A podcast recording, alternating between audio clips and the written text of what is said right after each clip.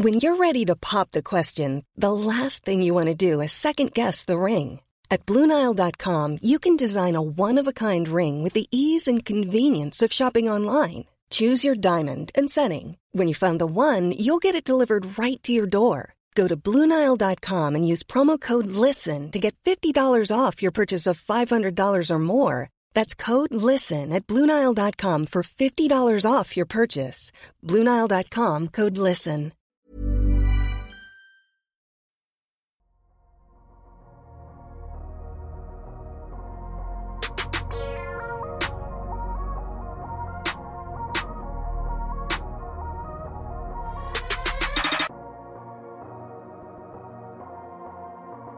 Bienvenue à tous et bienvenue à ceux qui commencent directement par cette partie, suite donc du 200e épisode de Duck Hebdo, épisode spécial. On a pu parler euh, historique du podcast dans la première partie, dans celle-ci on va enfin répondre à vos questions mais aussi jouer un peu entre nous. Tout le monde est là et on y retourne comme si on n'avait pas fait de pause. On vous avait demandé de, nous poser des questions sur les différents réseaux sociaux. Elles ont été euh, récupérées et, euh, et référencées par Ben. Donc on va on va commencer sur à faire connaissance un peu avec euh, nos auditeurs avec la première question qui est de Joe Couren et qui nous demande euh, où vivez-vous, que faites-vous dans la vie, métier, études? Euh, donc on va commencer par les anciens et par celui qui est qui est le plus loin. Ben, que fais-tu en Corée du Sud? Alors, je suis arrivé en Corée en novembre 2019, ce qui explique mon absence du podcast depuis cette date-là, précisément. Euh, j'ai décidé d'aller ici à, Séoul pour apprendre le, coréen à la Seoul National University, euh, première université ici en Corée, voilà. Petite parenthèse, arrogance fermée. Euh, j'avais fini deux mois avant mon arrivée ici, donc en septembre 2019, mon master de sciences politiques pourquoi quelqu'un qui a fait un master de sciences politiques décide de s'envoler pour la Corée pour apprendre le coréen? Euh, longues explications, je vais vous les épargner. J'ai appris le coréen pendant un semestre, je devais enchaîner euh, avec un second, mais comme partout dans le monde, le coronavirus a un peu tout mis en pause. Donc, les cours ont été déplacés en ligne et des cours en ligne à 15 pour une langue étrangère. J'estime que c'est tout sauf une bonne idée pour s'améliorer dans, la langue en question. Donc j'ai décidé de mettre ça en pause avant que les choses reviennent dans l'ordre. Et en attendant, pour répondre à, la question d'après en fait sur euh, est-ce que vous avez des jobs, et eh ben je du coup en, attendant que, tout revienne dans l'ordre, je vais euh, enseigner le, français à des employés de d'entreprises comme Samsung ou Hyundai. Euh, alors oui, parce que Samsung et Hyundai, non.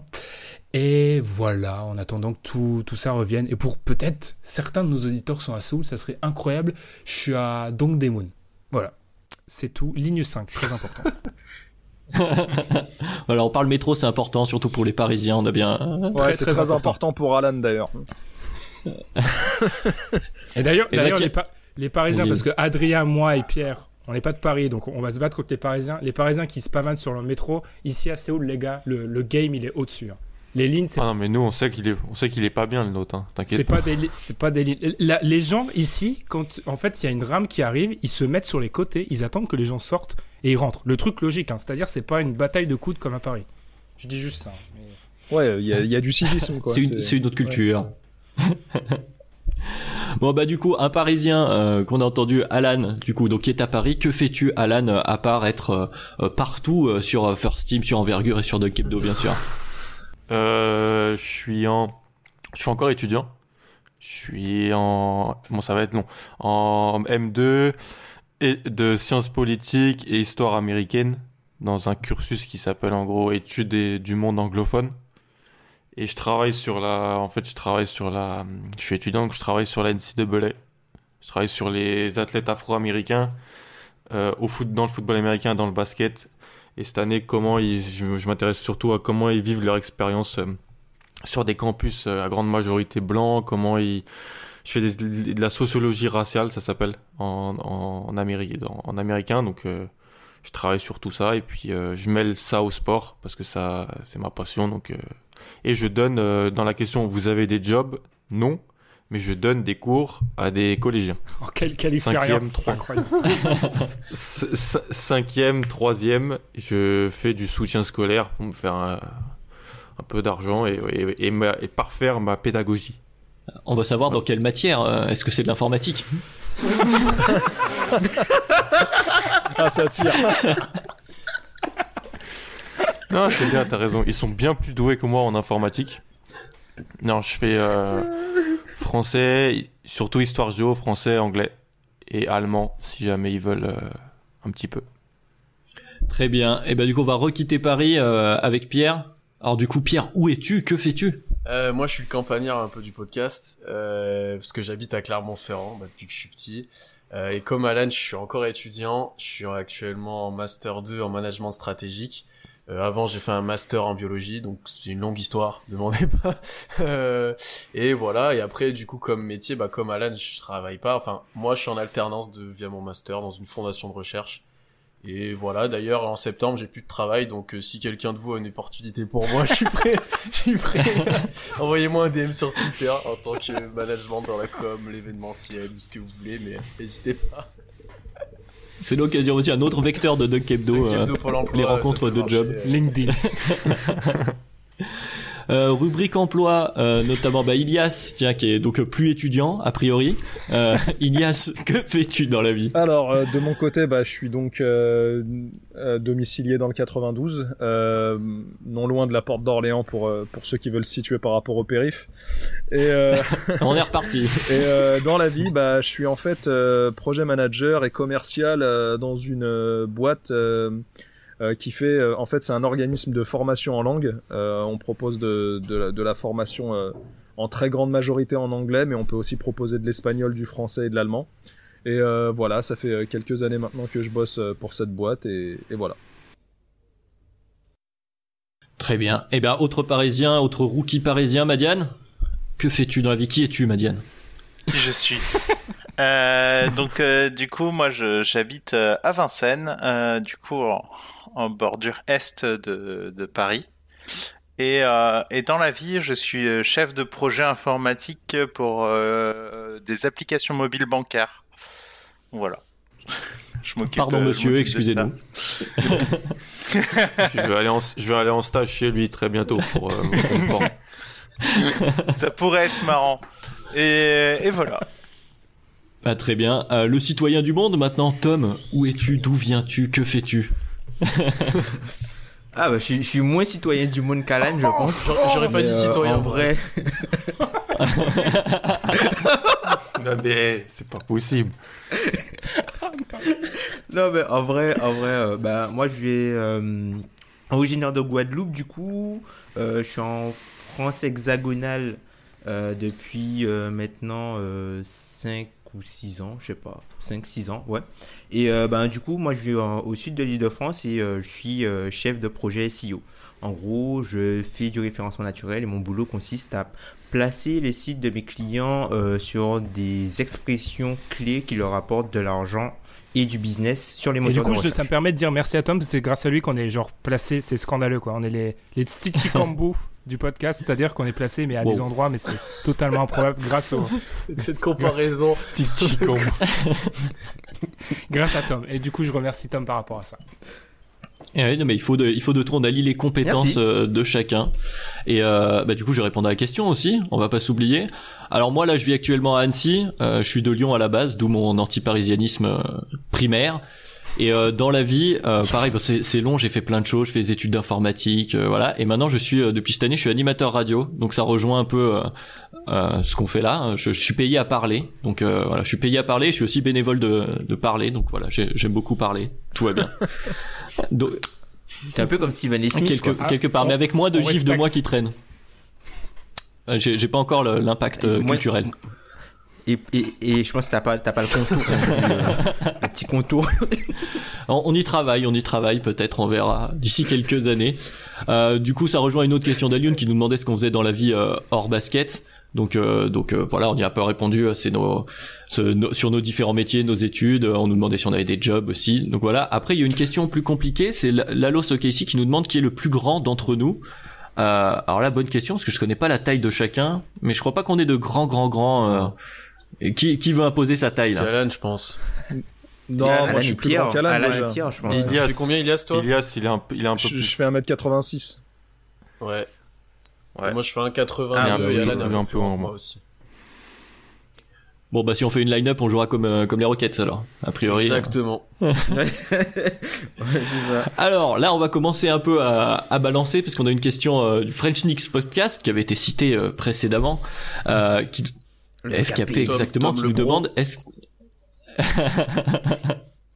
qui nous demande euh, tout d'abord est-ce qu'il y a une qualité que vous choperez chez les autres euh, les autres intervenants du podcast? Donc je sais pas qui veut se lancer pour prendre une qualité euh, d'un autre membre. C'est le moment de s'envoyer des fleurs, c'est maintenant. Je vais tous vous offrir une qualité avant de vous détruire sur la question Moi d'après, aussi, moi aussi. euh, qui est celle des, des plus gros défauts. Non, je, je, je peux, en aparté, je répondrai pas à celle des plus grands défauts parce que on lave le lâche. Le, je, je, je connais jamais cette expression. On lave le Ouais. lâche sale en famille. C'est ça. Ouais. Ok, exact. Pas sur la Même place publique. sèche à la vue des voisins. Euh, une qualité. Alors, encore une fois, vous allez être dé- vous êtes désavantagés, les nouveaux entre guillemets, par rapport à ce qui est le, les mauvaises, enfin l'expérience. Bon, là aussi par rapport aux qualités, désolé les gars, parce que surtout moi, en fait, depuis mon expatriation, j'ai, on se faisait la réflexion avec Ilias, c'est notre premier podcast en fait, tous les deux techniquement. C'est ça. Euh, alors, mais on s'est, on s'est connus dans une soirée, et moi, ce qui m'avait marqué dans cette soirée-là, c'est la qualité d'Ilias à sortir le bon mot, en fait. Il y a des gens, ils arrivent à sortir le bon mot au bon moment, peut être deux, trois mots, tu vois, mais c'est la, la petite touche, la cerise sur le gâteau, et Ilias, je l'ai trouvé très, très fort. Et d'ailleurs, c'est assez marrant que ce soit Tom du French Nicks Podcast qui pose cette question, parce que tu nous avais sorti une comparaison pour lui que je ne peux pas ressortir dans un podcast de grande écoute, mais qui était absolument exceptionnel. C'était incroyable. Citer un, un, un homme sulfureux sur un tabouret, c'était incroyable. Alors ensuite, euh, je continue. Adrien, bah Adrien, c'est c'est le goat de la présentation. Enfin, je vais laisser la présentation au bout du premier épisode. C'est incroyable et je trouve sa, sa capacité, et là je trouve que ça, ça s'illustre en ce moment, sa capacité à réussir à, à voguer alors que c'est assez compliqué parce qu'on est 7, c'est assez incroyable. Parce que là, c'est pas, c'est pas facile et il y arrive. Et franchement, je, j'aimerais bien choper cette qualité. Euh, Madiane, bah alors Madiane, je pensais que j'étais le plus fort à ce niveau-là, mais alors la capacité de Madiane à découper quelqu'un sur 3 minutes, je trouve ça. La sulfateuse. je m'incline. Il y a plus fort que moi. Enfin, c'est, c'est incroyable. Euh, j'avoue que j'aimerais bien qu'on fasse un épisode tous les deux sur Orlando parce que je t'avoue que c'est un petit peu mon- Ouais. J'avoue que c'est un petit peu mon rêve en ce moment. Et alors pour les anciens, là ça va être le moment où on va parler avec euh, un petit peu d'émotion parce qu'on a quand même vécu pas mal de galères, eux et moi. Euh, je vais commencer par Pierre. Alors Pierre, il faut savoir que lui et moi, on a deux caractères bien trempés. Ouais. On s'envoie sur la gueule souvent trop. parce qu'on est, on est, on est les deux plus gros caractères du site. Il y a aucun, les deux c'est des bisounours, hein, les deux autres. hein. Nous, on se fout sur la gueule. Mais déjà Pierre, il y a un truc, c'est que c'est le mec carré. Alors moi, j'adore envoyer des mails. J'envoie des mails de 30 pages. Pierre, c'est toujours le mec, il te répond 3 minutes après et il t'a expliqué point par point ce qu'il pensait du mail. Ce que ne font pas les autres. Hein. Je, ça, je balance, mais ce que ne font pas. Et Pierre, il est toujours sérieux à ce niveau-là. Et Pierre, on se fout sur la gueule parce que Pierre, c'est quelqu'un qui te force à, ta- à avancer parce qu'il va toujours te dire ça, ça, ça, faut qu'on fasse mieux. Ça, faut qu'on fasse. Et ça, en fait, ça peut être frustrant, mais en fait, ça te permet de te pousser parce qu'en fait, t'as- il, te- il te force à toujours être meilleur en fait. Tu, le mec est jamais satisfait et du coup, c'est que obligé de te dépasser. souvent, ça, que je suis jamais satisfait. en fait, le mec il est ja- et en fait, ça peut être vu comme un défaut. Il est jamais content, le mec. Mais c'est ça en fait. Et en- il y a, pendant longtemps, je l'ai pris comme un défaut. En fait, c'est une qualité parce qu'il est jamais satisfait. Et du coup, moi, en tant que boss, j'ai jamais aimé ce mot-là. Ça m'oblige à me, à me dépasser. Tom, euh, Tom, c'est bien sûr la connaissance. J'ai l'impression qu'il faudrait 8 vies pour que j'arrive au niveau de Tom en NBA. Et encore 8 vies à vraiment travailler, à pas faire semblant de ce que je fais actuellement. Et oui, la précision, la connaissance et la volonté de cette qualité de vraiment vouloir partager avec les autres quelque chose. Enfin, ça, moi, je trouve ça incroyable. Et c'est vrai que Tom a toujours dit, a toujours vu le podcast, je pense, comme un dans un aspect pédagogique. Et ça, je trouve ça vraiment, je trouve ça vraiment très fort. Et bien sûr, enfin, c'est le chouchou, donc euh, j'ai rien d'autre à rajouter. Et enfin, Alan, Alan, je pense que tu as pris cher dans le podcast depuis le début. Donc, à moi de te réhabiliter. Je lui ai jamais dit. Donc là, ça va être une séquence émotion. Pour moi, Alan, c'est. Et pour moi, il n'y a pas de débat là-dessus. C'est le mec le plus important du podcast. Il y a même pas. Pour moi, c'est sûr et certain, c'est pas moi. Et c'est pas un des autres membres, c'est Alan. Parce qu'Alan, c'est quelqu'un de très important parce que c'est liant, en fait, entre nous tous. Alan, c'est le mec, c'est ton pote qui est capable de parler à tout le monde dans un groupe et qui lit le groupe. Sans Alan, le groupe pour moi il tient pas en fait. Pour moi c'est la personne la plus importante du groupe et en plus c'est, enfin je plains la personne, enfin après ces nombreuses conquêtes, la personne qui a partagé sa vie parce que le mec il se tue, il se tue au sport et c'est incroyable. Enfin j'ai l'impression, j'ai l'impression qu'il a, ses journées elles durent 36 heures parce qu'il regarde tellement de sport. Mais ce qui fait que c'est une personnalité vraiment, enfin pour moi il n'y a pas une hésitation, c'est le ciment C'est. Patrick Beverley des Clippers, en fait. Exactement. désolé pour le, désolé pour le, pour le, pour le monologue, mais je trouve ça très important de montrer aux auditeurs voilà, qu'on n'est pas que des machines, euh, qu'on parle, euh, enfin voilà, qu'on est aussi des êtres humains et qu'en gros on a tous nos qualités. Après ce vibrant hommage euh, par le boss, bah, on va on va continuer dans, dans les hommages. Du coup, Pierre, est-ce que tu as envie de lancer des fleurs aussi à tes camarades C'est à toi. Ouais, ouais. Après, il y en a, je vais lancer un peu les mêmes fleurs que Ben. Euh, bah déjà par rapport à toi Adrien, bah c'est sûr que c'est la qualité qui ressort le plus pour l'instant de ce qu'on a vu, c'est ton talent de radio, j'ai envie de dire. Les voix aussi que tu peux mettre, on a eu des, des exemples en off euh, de voix un peu à l'ancienne et tout, on a bien rigolé la dernière fois. Donc euh, ça franchement c'est un truc vraiment cool. ensuite Madiane, il y a deux choses. Comme l'a dit Ben, c'est la, capacité de découpage qu'il a. Et ça va un petit peu avec le deuxième qualité qui est un peu plus personnel, mais c'est son potentiel maniement de sabre laser puisqu'il vous le dira peut-être ensuite dans le podcast, mais, il pratique ça et franchement, c'est un truc que je kifferais faire. Euh, ensuite, Ilias, euh, toute sa connaissance historique. Bon, bah, ça, c'est le côté un peu ancien, mais euh, c'est il n'a pas besoin de grimoire, c'est tout dans la tête, et franchement, ça, c'est une qualité que j'ai pas, parce que moi, je me souviens jamais de rien sur les années, même. Vous me parlez de 2016, je me souviens pas grand chose, en fait, c'est catastrophique. et ensuite, c'est comme l'a dit Ben, un petit peu les vannes qu'il est capable de sortir des fois. Alan, euh, là, il y a beaucoup de qualités que j'aimerais bien avoir. Déjà, ses biceps. non, et sa plus grande qualité, euh, au-delà du fait que je m'entends vraiment très très bien avec lui, c'est sa patience pour mater des matchs euh, de NCAA ou des matchs européens sombres pour mater des prospects que tout le monde s'en fout. moi, ça, c'est une chose que je pourrais pas faire et que je respecte grandement. Ensuite, pour Ben, c'est c'est son bon et son mauvais côté, c'est sa maniaquerie. Donc en fait, comme il a un petit peu dit pour moi, euh, euh, sa force à être carré, sa force à s'organiser, je pense que les nouveaux l'ont un petit peu vu pour ce podcast. Euh, il s'est très organisé, c'est très bien produit, c'est tout bien calculé. donc ça, c'est vraiment un bon côté pour un boss surtout. et bien que ça a ses défauts. Et aussi, c'est un très bon soutien.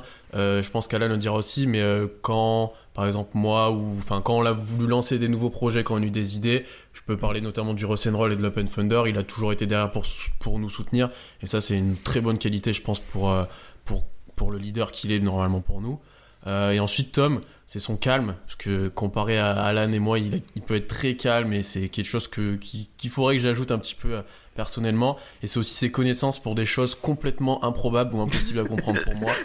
Euh, et là, je vais parler de CBA, de choses comme ça. Je suis incapable d'y apprendre et il a. J'y trouve pas d'intérêt, mais ça en a, et heureusement qu'il est là pour en parler dans les podcasts. Bah, de beaux portraits encore. Bah écoute, vas-y, à toi Alan, je t'en prie. Moi, franchement, pour, euh, bah, pour les, trois nouveaux, je suis d'accord avec tout ce qui a été dit. Surtout, plus globalement, je trouve que vous êtes super depuis que vous, vous êtes arrivé, en fait. Super ambiance, volontaire, euh, vous êtes directement bien intégré. Ilias connaît, Ilias, le, il répartit tout ça. Tu t'es très bien intégré dans. Alors qu'il y a peut-être un petit décalage de, génération, mais franchement, ça se voit pas du tout. Madiane, tu as des qualités informatiques, mais pour moi, tu travailles pour la CIA, c'est pas possible. c'est incroyable quand, quand, on a fait le live de le, soir, le soir du MLKD, c'était la préparation, elle a été faite en 1 minute 25 chrono. Euh, c'était incroyable. Et Adrien, clarté de la voix, présentation, euh, des matinales sur Rire et Chanson, ça se voit que t'en as mangé. Euh,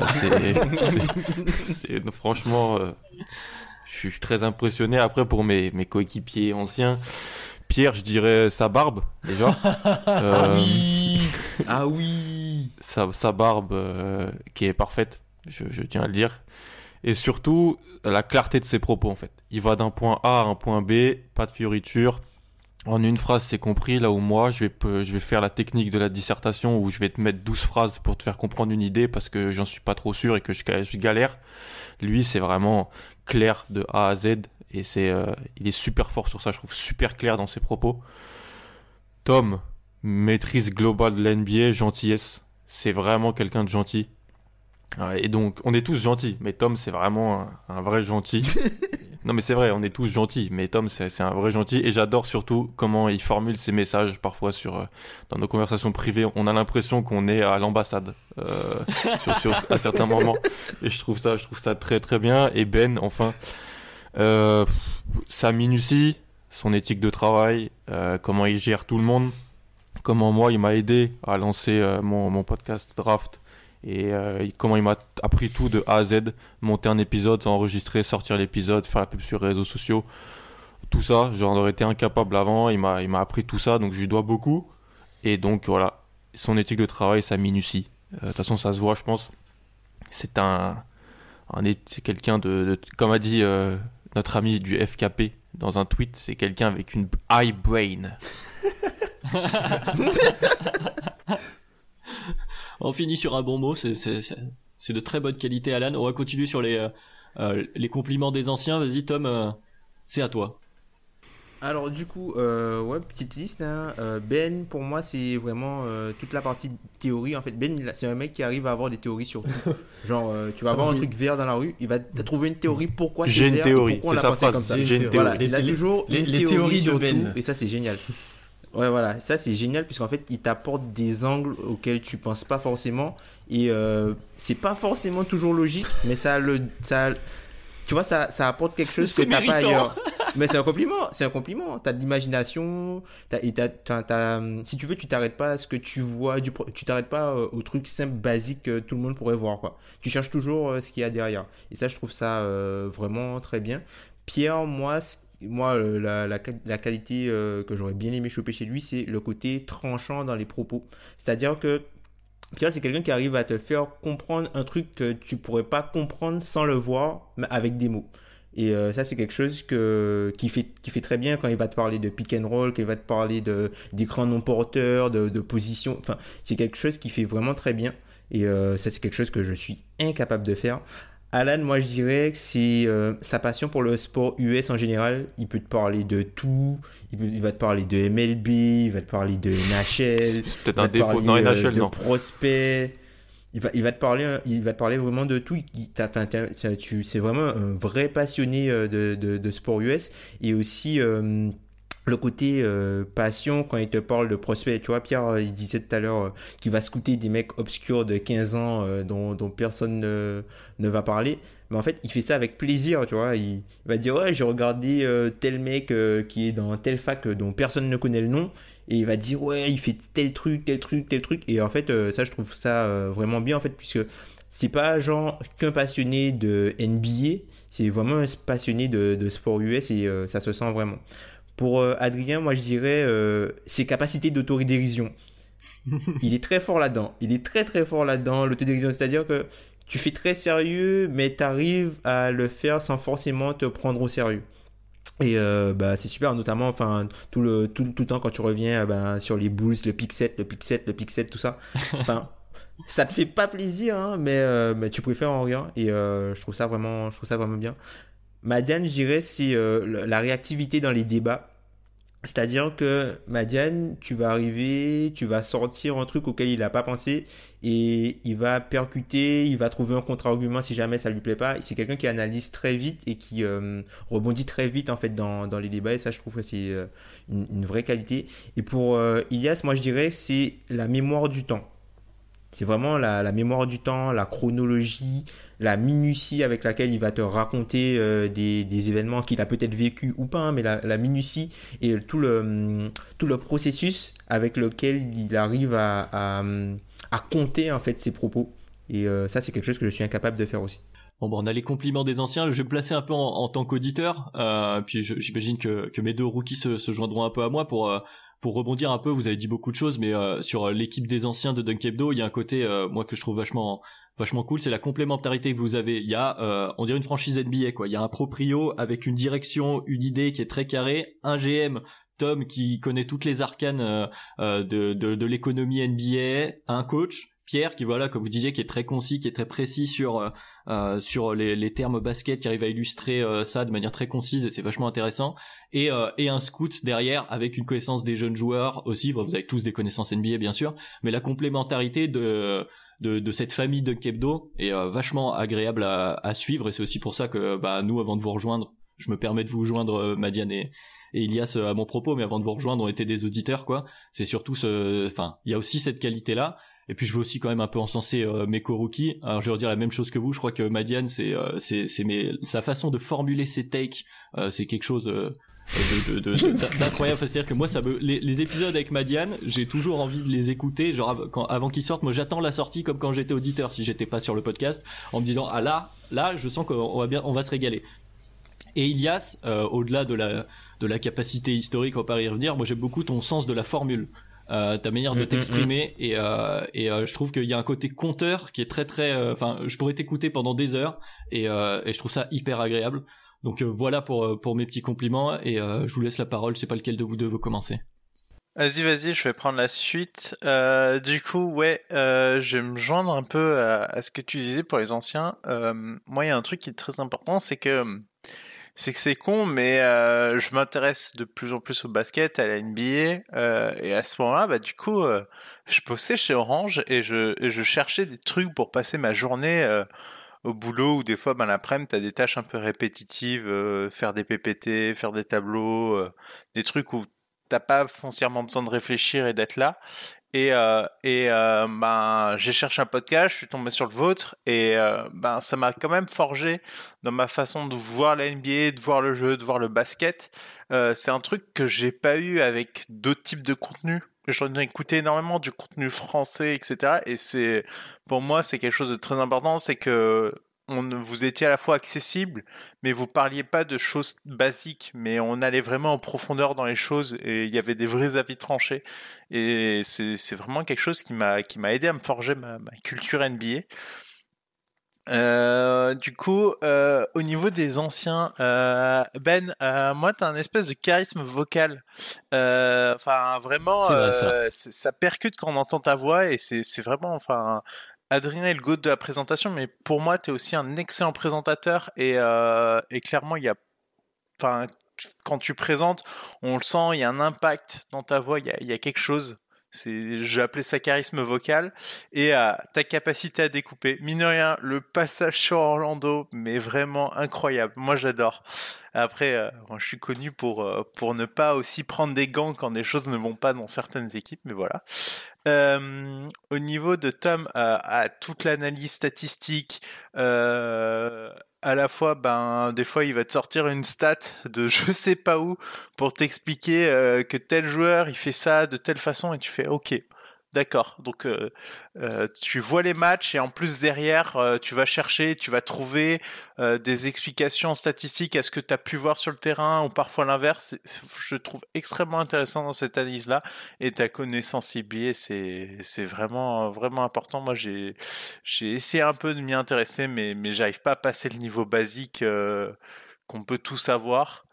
Au niveau d'Alan, c'est la passion passion que tu mets dedans et ouais euh, regardez euh, regardez des, des vieux matchs euh, de jeunes euh, je sais pas comment tu fais j'adore le basket euh, j'adore la NBA mais mais clairement toi tu mets vraiment tout ton cœur c'est vraiment vraiment excellent euh, et au niveau de Pierre, euh, moi, il y a un truc qui est extrêmement intéressant. C'est un truc que j'ai pas, et du coup, je le note que tu l'as. C'est ta connaissance terrain. Et euh, c'est con, mais j'ai, enfin, on, l'abordera un peu plus tard. Est-ce qu'on est joueur de basket, etc. Moi, je suis pas un niveau fantastique. Je joue un peu, hein, je m'amuse, mais euh, mais clairement pas. Et là, moi, je vois la différence de connaissance, de situation où, où on voit que tu as été là et tu arrives à retranscrire ça dans tes analyses et en plus tu es extrêmement direct donc on arrive à comprendre en fait et je vois ce décalage entre nous deux donc euh, je trouve ça extrêmement intéressant euh, Adrien en passant sur le fait que t'as pas mis Arden dans ton 5 dans tes NBA team de la décennie. À la présentation c'est excellent. Et Je voilà on, on arrive à plaisanter tous les deux. Enfin même là tu vois on arrive à plaisanter sur euh, sur une take que t'as fait etc tu, tu sais à l'avance quand tu dis une connerie donc euh, tu, tu prends parfois pas trop au sérieux les choses et c'est vraiment cool. Et Ilias ouais la connaissance profonde euh, Ilias c'est le type de gars T'arrives et tu fais euh, ouais, tu te souviens euh, la série euh, Spurs euh, Pistons euh, 2005 et là le gars il arrive et il te sort tous les détails. Mais il te dit ah bah ouais euh, au game euh, au game 6 il s'est passé ça etc. Et tu fais ok ok comment tu peux connaître avec tant de minutie un, un, un match. Enfin, je, je sais même pas comment il fait. Donc euh, ouais, clairement là, là, il y a une connaissance basket, une connaissance historique. Il a vu beaucoup de beaucoup beaucoup de matchs et ça se voit et ça sent quand on en parle avec lui. Eh bien, t'as terminé par Elias et on termine par Elias. Euh, Elias, toi, euh, vas-y, lance des fleurs à tes camarades, c'est le, c'est le moment. Alors bah les gars, moi je vais un petit peu euh, synthétiser. Euh, chacun a eu le droit à son instant de gloire. Moi je vais essayer de faire quelque chose d'un peu plus euh, euh, global, euh, en vous disant que moi ce que, en tout cas ce qui ce qui vous réunit tous et euh, ce qui nous a unis euh, via ce podcast, c'est un petit peu tous la, la passion qui nous anime pour pour le basket et la NBA en général et pour le basket évidemment. Et je dois pas vous cacher parce qu'il y a quand même un écart générationnel entre nous tous. Euh, je dois pas vous cacher que j'ai l'impression de me revoir un petit peu dans ma jeunesse, mais de façon euh, multipliée quoi. Euh, quand quand je vois un petit peu, euh, que- par exemple les, les connaissances liées au CBA euh, euh, de Tom ou la manière dont dont dont Pierre peut être aussi mordu de son équipe et d'un joueur comme Westbrook ou encore les, les, les matchs de, de, de, de Détroit fin, finlandaise que, que Alan peut se goinfrer de temps en temps.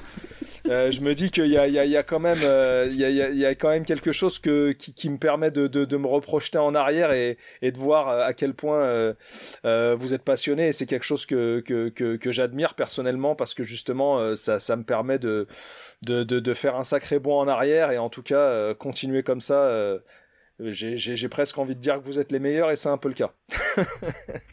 Et ben voilà l'illustration du Merci. sens de la formule d'Ilias. Euh, Hum, hum. voilà.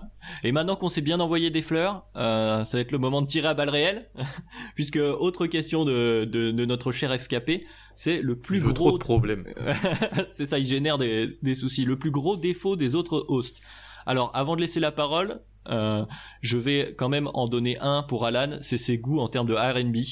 Donc euh, voilà, je tenais, à, le à caler à un moment. Je crois que l'occasion s'est présentée. Donc euh, Alan, je te laisse euh, un droit de réponse. Moi, je vais pas donner de défaut aux gens. Franchement, c'est comme l'a dit Ben. Et puis en plus, y a pas vraiment de défaut. On donne, Je en fait, euh, on donne à chacun, on se, on s'auto-attribue notre défaut en fait. Ce serait plus marrant. Ouais, c'est ça. Ouais. Moi, mon défaut moi, mon défaut principal, c'est et ça, c'est de d'être trop pro pour une ville où en fait euh, j'ai trop, j'ai été qu'une fois dans ma vie quoi. J'ai l'impression d'être citizens de cette ville, de, de Boston, et je prends tout trop à cœur et et là-dessus, mais c'est pas vraiment un défaut. Je dirais que mon plus gros défaut, mauvais perdant, je pense, très mauvais perdant quand il s'agit de, de mes équipes, toujours dans aller chercher des, des excuses. Ça fait rire Ben souvent quand, quand on parle. Et voilà, un assez mauvais perdant, ça rejoint une autre question d'ailleurs. C'était le défaut que je t'avais mis, moi. Il y avait une liste du côté de Pierre apparemment. Donc Pierre, je t'en prie, maintenant, tu parles de toi. Quel est ton plus gros défaut? Euh, moi, je pense que l'un de ceux que vous avez peut-être plus pu voir, peut-être pas dans le podcast, mais euh, sur les conversations et tout, c'est que j'ai quand même mauvais caractère. Et quand on va parler d'OKC, quand ça va parler de Westbrook, je peux très vite être euh, pas très gentil en fait. Et alors que c'est pas, c'est pas, enfin voilà, c'est pas le but, mais je suis très vite pas agressif, mais voilà, je suis très vite, euh, euh, ouais, pas, on peut pas débattre avec moi en fait. Du coup, Euh, donc ça, je pense que c'est quand même quelque chose sur lequel il faudrait que je travaille. Voilà, c'est notamment le cas sur OKC ou sur Westbrook à des moments. Je me souviens qu'avec Tom, euh, quand on parlait du- d'un potentiel trade à l'époque de Westbrook, c'était compliqué de parler avec moi, je pense. D'ailleurs, on parle plus de Casey dans le podcast. oui, d'ailleurs, c'est vrai. Donc, ouais, voilà, c'est c'est un, de mes- un de mes défauts. Ouais. Très bien. Euh, un, défaut, un défaut de rookie maintenant, Madiane. Ton plus grand défaut. Euh, moi, je pense que l'un de mes plus grands défauts, c'est que si jamais il y a des, joueurs ou des franchises entières que j'ai dans le pif, je vais avoir du mal à me poser tranquillement et les, analyser. Par exemple, les Nets, quand, j'ai vu qu'ils avaient viré euh, moi j'avais ma sulfateuse, mon fusil à pompe, et je regardais KD et Kyrie en mode je vais vous défoncer les gars. Alors qu'en vrai, euh, en vrai, ils- c'est c'est c'est une rupture mutuelle et du coup j'ai j'ai j'ai du mal euh, parfois à apprécier les, les qualités des, des gens que je n'apprécie pas. C'est un avis bien tranché euh, de la part de Madiane.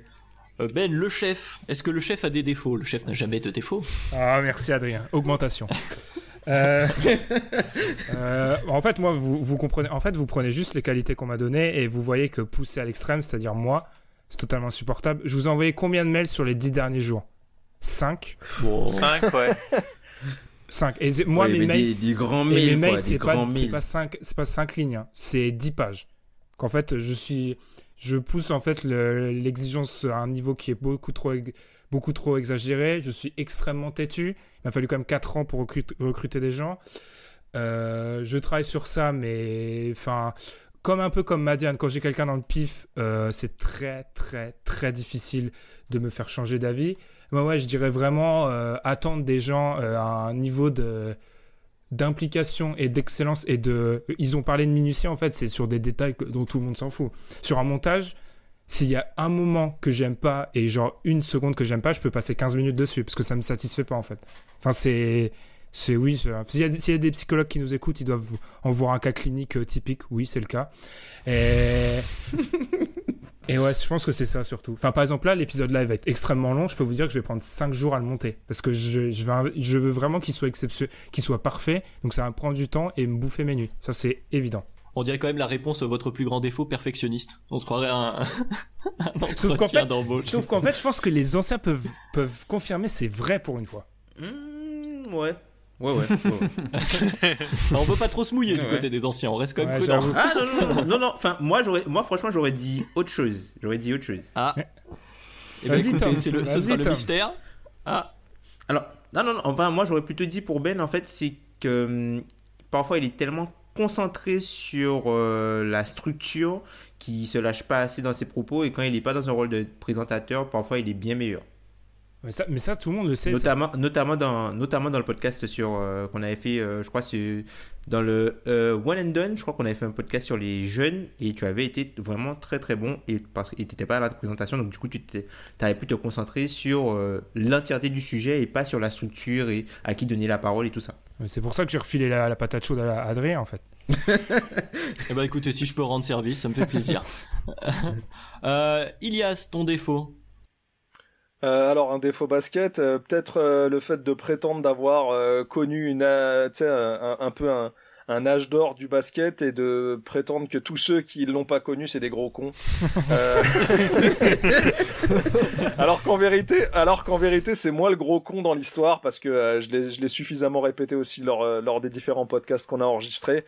Euh, y- effectivement, il y a eu une très euh, très euh, très belle épopée basket. Lors des années 90, mais euh, ce qui a ce qui a suivi est tout aussi bien et par moments voire mieux.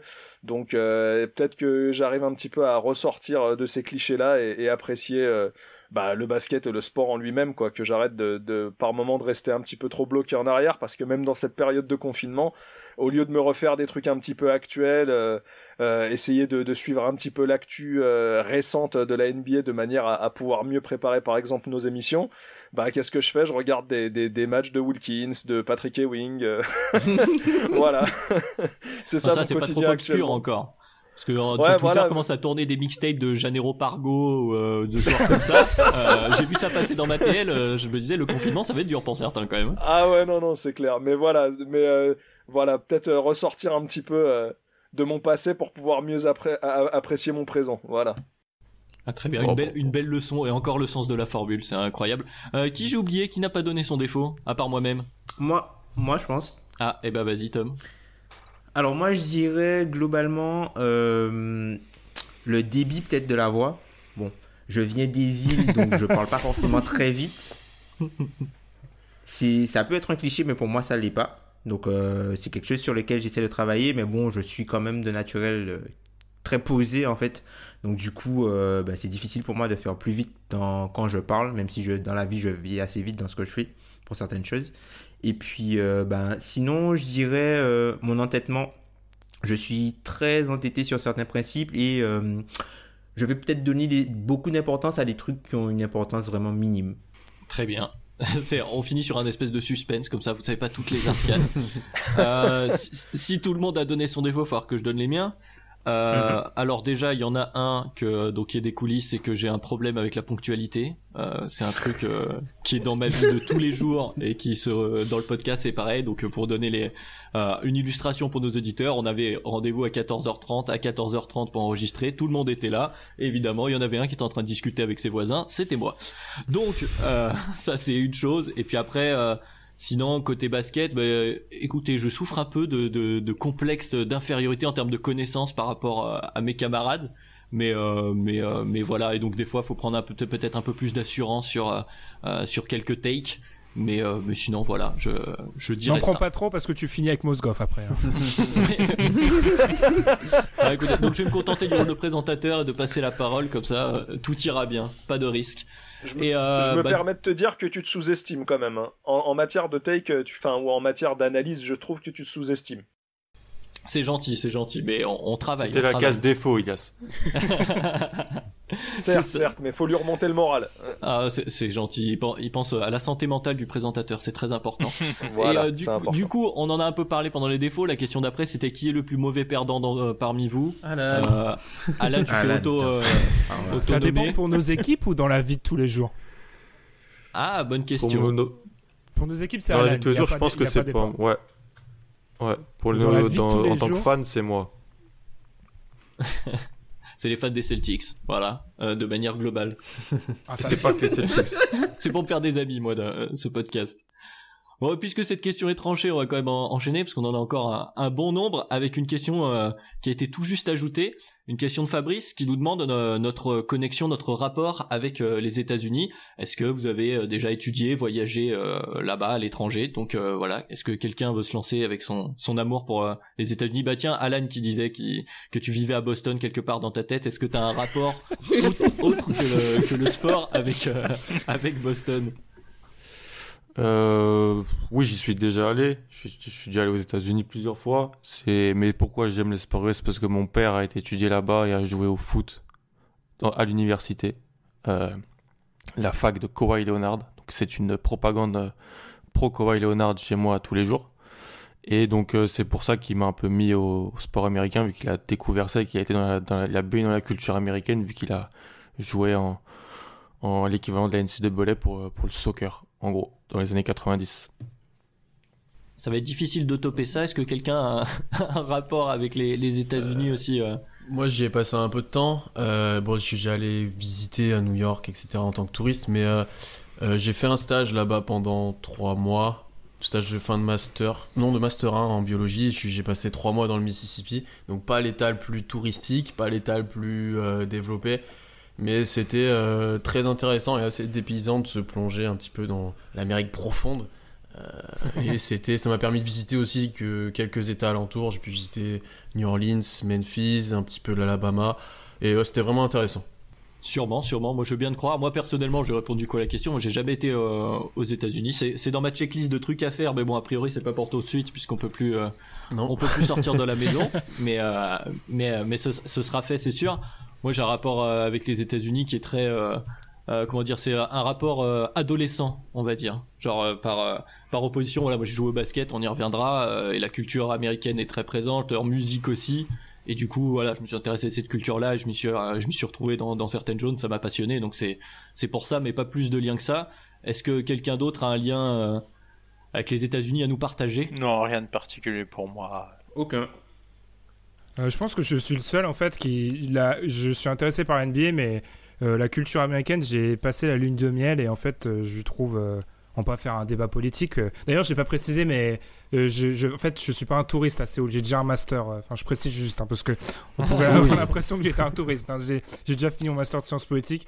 Et les États-Unis, en fait, moi, euh, typiquement, en dehors du, du basket, euh, j'irai peut-être un jour dans ma vie à New York, mais je veux surtout pas y vivre. Je Ah casse oui, l'ambiance. euh, non, pas, spéci- pas spécialement, hein, parce que quand on peut avoir un intérêt pour quelque chose sans, sans l'aduler, tu vois, c'est forcément. ouais, ouais, bien sûr. Enfin, moi, euh, ti- le, le- le- mon intérêt pour le basket se résume un peu à leur politique, beaucoup au basket et en dehors, euh, voilà. Voilà. Et ben on n'ira pas plus loin pour pas se fâcher avec nos auditeurs républicains, on ne sait jamais. et, euh, et parfaite transition puisqu'on passe. Euh, on, on- on- ah non, on continue dans le basket encore. On avait dit hors basket, mais on a eu quand même des questions basket évidemment. On peut faire confiance à nos auditeurs. Et on commence avec Benoît qui nous demandait justement est-ce que euh, vous jouez en club? Alors qui joue? Qui a joué? Moi, Euh, Moi, j'ai joué, moi. moi, je joue encore. J'ai joué aussi. Je joue encore aussi. Je joue en mode détente. Il y a le touriste. Ben, t'as joué toi? Je joue à Touquet. Ah, C'est une façon. Bon, moi j'ai joué aussi, j'ai joué une quinzaine d'années. Euh, avant d'arrêter. Donc la, la, question qui va après, c'est que comment vous vous formez pour être aussi pointu? Donc j'ai posé la question aux intervenants pointus euh, du podcast. Tom, d'où sort cette connaissance du CBA la lecture. la lecture, tout simplement. Bah, enfin, je lis beaucoup, j'écoute beaucoup de podcasts, puisque, enfin, faut savoir que, ben, j'ai 15 heures de trajet euh, par semaine pour aller au boulot. Et du coup, euh, je travaille dans un open space où les gens parlent beaucoup. Et pas en limousine. Euh, comment eh ben, Non, je vais pas en limousine. Non, c'est pas en limo, t'inquiète, c'est pas en limo. Donc du coup, je suis souvent dans les transports et même au travail, même au travail, j'ai souvent mon casque sur les oreilles. Donc j'écoute énormément de podcasts, je lis beaucoup aussi. Donc euh, je pense que c'est de là que ça vient. Et puis après, pour euh, simplement pour euh, la, la, partie... Ah non, c'est bon. La question est divisée en deux, désolé. J'ai la question devant moi, mais c'est bon. Ok. Oui, non, mais tu peux aussi illustrer ce que tu lis, ce que tu suis, ça va avec. Peut-être que ça peut intéresser. Quel genre de podcast bah, j'écoute, j'écoute beaucoup de podcasts euh, ben, sur ma profession, euh, le SEO et aussi sur, euh, ben, sur les NBA. de toute façon, le, le, meilleur contenu est en anglais généralement, hein, même pour ce qui est du basket. Alors oui, il y a un gros travail qui est fait en France, mais je pense que pour le travail de fond, la, la majorité des travaux majeurs entre guillemets sont en anglais. Donc du coup euh, il faut pouvoir lire l'anglais et, euh, j'écoute beaucoup d'émissions euh, en anglais. Je dois écouter peut-être allez 6 heures de podcast par jour en anglais je pense donc je regarde beaucoup de matchs beaucoup de vidéos tactiques tactiques tactiques pardon des articles aussi donc voilà c'est ça un peu mon, mon, quotidien pour pour me pour continuer à me former puisqu'il y a des nouvelles choses qui arrivent tout le temps il y a voilà, et puis euh, on est tout le temps challengé à chaque émission, euh, même, même sur Twitter. Hein. Ouais, et puis le, sport est en constante évolution, on le voit très bien mhm. dans le jeu, etc. Donc c'est aussi. Euh, Pierre, toi aussi, l'autre pointu, le pointu basket souligné par Madiane tout à l'heure. Pierre, d'où te vient cette connaissance du basket? Bah, Après, moi j'en ai déjà parlé un petit peu de ma formation de joueur, ça m'a aidé, je pense, et de, de, coach aussi. Enfin, j'ai pas des diplômes de coach et autres, donc sans que ça soit du haut niveau, ça aide, je pense, à la compréhension de certaines choses. Euh, après, j'écoutais pas mal de podcasts US avant aussi, jamais de français. J'écoute aucun podcast français. Euh... c'est voilà, même euh, même le mien, j'écoute pas, donc je vais pas te dire que j'écoute.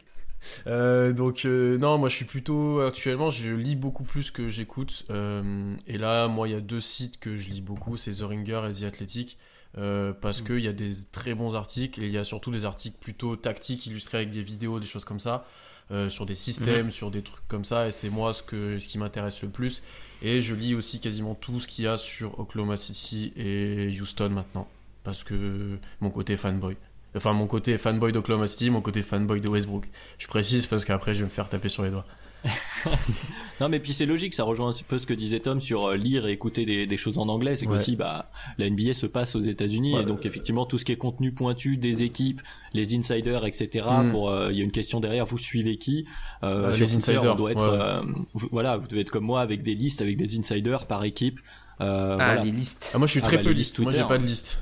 Moi j'ai zéro liste. Ah, je suis tout en. Oh, ça doit être un grand bordel ton. Après j'en suis pas. Ah, J'en suis pas tant que ça, mais. Ouais, après, toutes les news d'OKC, j'ai des alertes directement. Par exemple, tous les insiders d'OKC, j'ai une alerte sur mon téléphone. Enfin, je suis abonné avec la notification, quoi. Pour, euh, pour les chaque truc et pour le compter faire aussi. Mais non, j'ai pas de liste. Par contre, ça, c'est un truc que j'ai pas compris encore. pareil, pareil. Ah, moi, t'es obligé d'avoir. Enfin, moi, c'est difficile. Enfin, après, faut dire que même dans mes mails, j'ai des listes, faut dire. Donc, euh, je pense que, enfin, je, suis peut-être un maniaque de, de l'organisation et du rangement euh, et de la gestion du flux, on va dire ça comme ça. Mais enfin, j'ai par exemple, moi, j'ai une liste pour euh, les pour j'ai Twitter FR, enfin, j'ai NBA Twitter FR, NBA Twitter US, NBA Newsbreaker que, que, que les mecs qui Voice, Shams. voilà, les Voice, Shams, tout ça. Et euh, j'ai aussi euh, euh, un truc pour les, les, comptes, les comptes presse, en gros, des, les Twitter presse des franchises pour toutes les infos officielles, tout ça. Donc, suis vraiment. j'ai vraiment verticalisé le truc, en fait, moi, pour être sûr pour, pour, ne pas, pour ne pas avoir à, chercher. Comme ça, je sais que quand je suis dans un truc, j'ai que ça qui m'arrive et comme ça, je peux aller rapidement chercher et trouver l'information qui m'intéresse. Bah voilà, je crois qu'on n'aura pas de meilleurs conseils. Quelqu'un d'autre veut ajouter sur comment, euh, comment il se renseigne sur, euh, sur la NBA, comment il s'est formé, tout ça. Quelqu'un a quelque chose à ajouter? Moi, je dirais juste. En parlant avec mes camarades. moi, je dirais juste, euh, alors, on est, je pense que je suis pas d'accord avec tout le monde par rapport à ça, mais moi, je veux écouter tout le monde. C'est-à-dire que je veux que mon spectre aille de Stephen A. Smith à Nate Duncan. En fait, pour moi, si tu, si tu réduis ton spectre et que soit tu omets les mecs un peu plus grand public ou tu te fermes des un peu plus euh, des mecs qui vont à la pointe, t'oublies, en fait, tu, tu te coupes d'une partie de l'analyse basket. Donc, en fait, moi, je veux vraiment, je veux que mon spectre, mon spectre, il soit le plus large possible. Donc, tout le monde, en fait. Tout simplement. Bah, conclusion. Suivez tout le monde. Et bonne chance à vous. Et lisez tout, et puis Non, vous saurez tout. Ou si les gens veulent des. Peut-être que les gens veulent des noms, je sais pas, ou des choses comme ça, mais il y a des très très bons podcasts. euh. Nous, on aime bien. On aimait bien Open Floor, je pense, euh, ensemble dans l'équipe. Ben Golliver et Andrew Sharp, c'était de Sport Illustrated, je crois. C'est toujours Nate Duncan, Danny Leroux, ça, il faut, il faut l'écouter euh, en étant concentré. Euh, Il y a aussi des podcasts de The Ringer, comme l'a dit Pierre. Il y a Nate Duncan et Joel Hollinger. C'est pas mal aussi. Zaclo. Sam... Zaclo, classique. Sam Vecini. Après, Sam ça dépend ce que tu cherches. Si tu cherches des, des potins, tu vas plus écouter euh, Windorf, Windhorst, puisque lui, euh, en gros, euh, il, est, il est dans les oreilles de Libron, entre guillemets. Donc, Il y a- Il y a les podcasts des joueurs aussi pour ça maintenant. Euh, les podcasts des joueurs. ouais, vraiment Il y a intéressants. Il y a- Full 48 qui a souvent des, des bons invités aussi. Ouais. Bon, bah on enchaîne du coup, comme ça on, on passe à la question suivante. C'est une question qui nous a été posée par euh, Shalom SKR et qui nous demande à chacun quel basketteur vous a fait aimer le basket. Alors il va falloir réduire à un basketteur. Euh, ça va être assez compliqué. On va voir les générations aussi. On va peut-être voir aussi les différentes équipes. Euh, et bah tiens, commençons par le commencement. Ilias, quel basketteur t'a fait aimer le basket Commençons par le commencement. Bah, ju- justement, justement, Bill Russell. euh, la, la- la réponse, euh, la réponse évidente devrait être euh, Michael Jordan, mais non. Euh, C'était, euh, si je me rappelle bien, euh, un truc comme euh, peut-être, euh, allez, mars-avril 91. je suis devant euh, FR3 à l'époque. FR3 passait Brejnev. des résumés, euh, des résumés de basket. De match NBA en fait euh, les après-midi, les dimanches après-midi, et je tombe sur un Philadelphie euh, Chicago. Donc euh, et il s'avère que le mec qui me fait kiffer lors de ce match-là, bah c'est pas Jordan, c'est pas Pippen, c'est Charles Barkley. Et du coup, je me mets à, suivre un petit peu bah, la ligue, les, les, matchs qui étaient diffusés et tout à l'époque. Mais mon, premier vrai amour de, de, de joueur en basket, ça a été Charles Barkley. Donc direct basket NBA sans passer par par la Pro A ou que sais-je. Pourquoi ça existe euh Bah non, oui, non, moi, non, je- moi je, je reste très figé basket NBA. Ouais, j'ai, j'ai, j'ai, j'ai pas, j'ai pas trop le temps en plus de m'éparpiller. Euh, mais non, non, à l'époque déjà, c'était vraiment euh, mordu. euh. Enfin, rien que l'aspect visuel, tu sais, on- ça m'arrivait de tomber sur des, des matchs de Pro A ou d'Euroleague. Je me rappelle même de, de l'épopée de, de Limoges à l'époque, qui était vraiment assez incroyable. Mais euh, disons que rien que sur l'aspect visuel, c'était, euh, enfin, t'avais l'impression de regarder des Avengers en fait. Euh, quand quand t'as des yeux de gamin, tu, tu regardes les, les, les joueurs de la NBA, là, tu te dis quand même qu'on est dans un dans un autre monde, dans une autre sphère, euh, et euh, que ce qui peut se passer euh, du côté euh, euh, de, de, de, de notre chère Ligue de Pro A avec euh, des, des maillots sponsorisés poulets de louer, euh, c'est quand même un autre monde. Donc euh, voilà.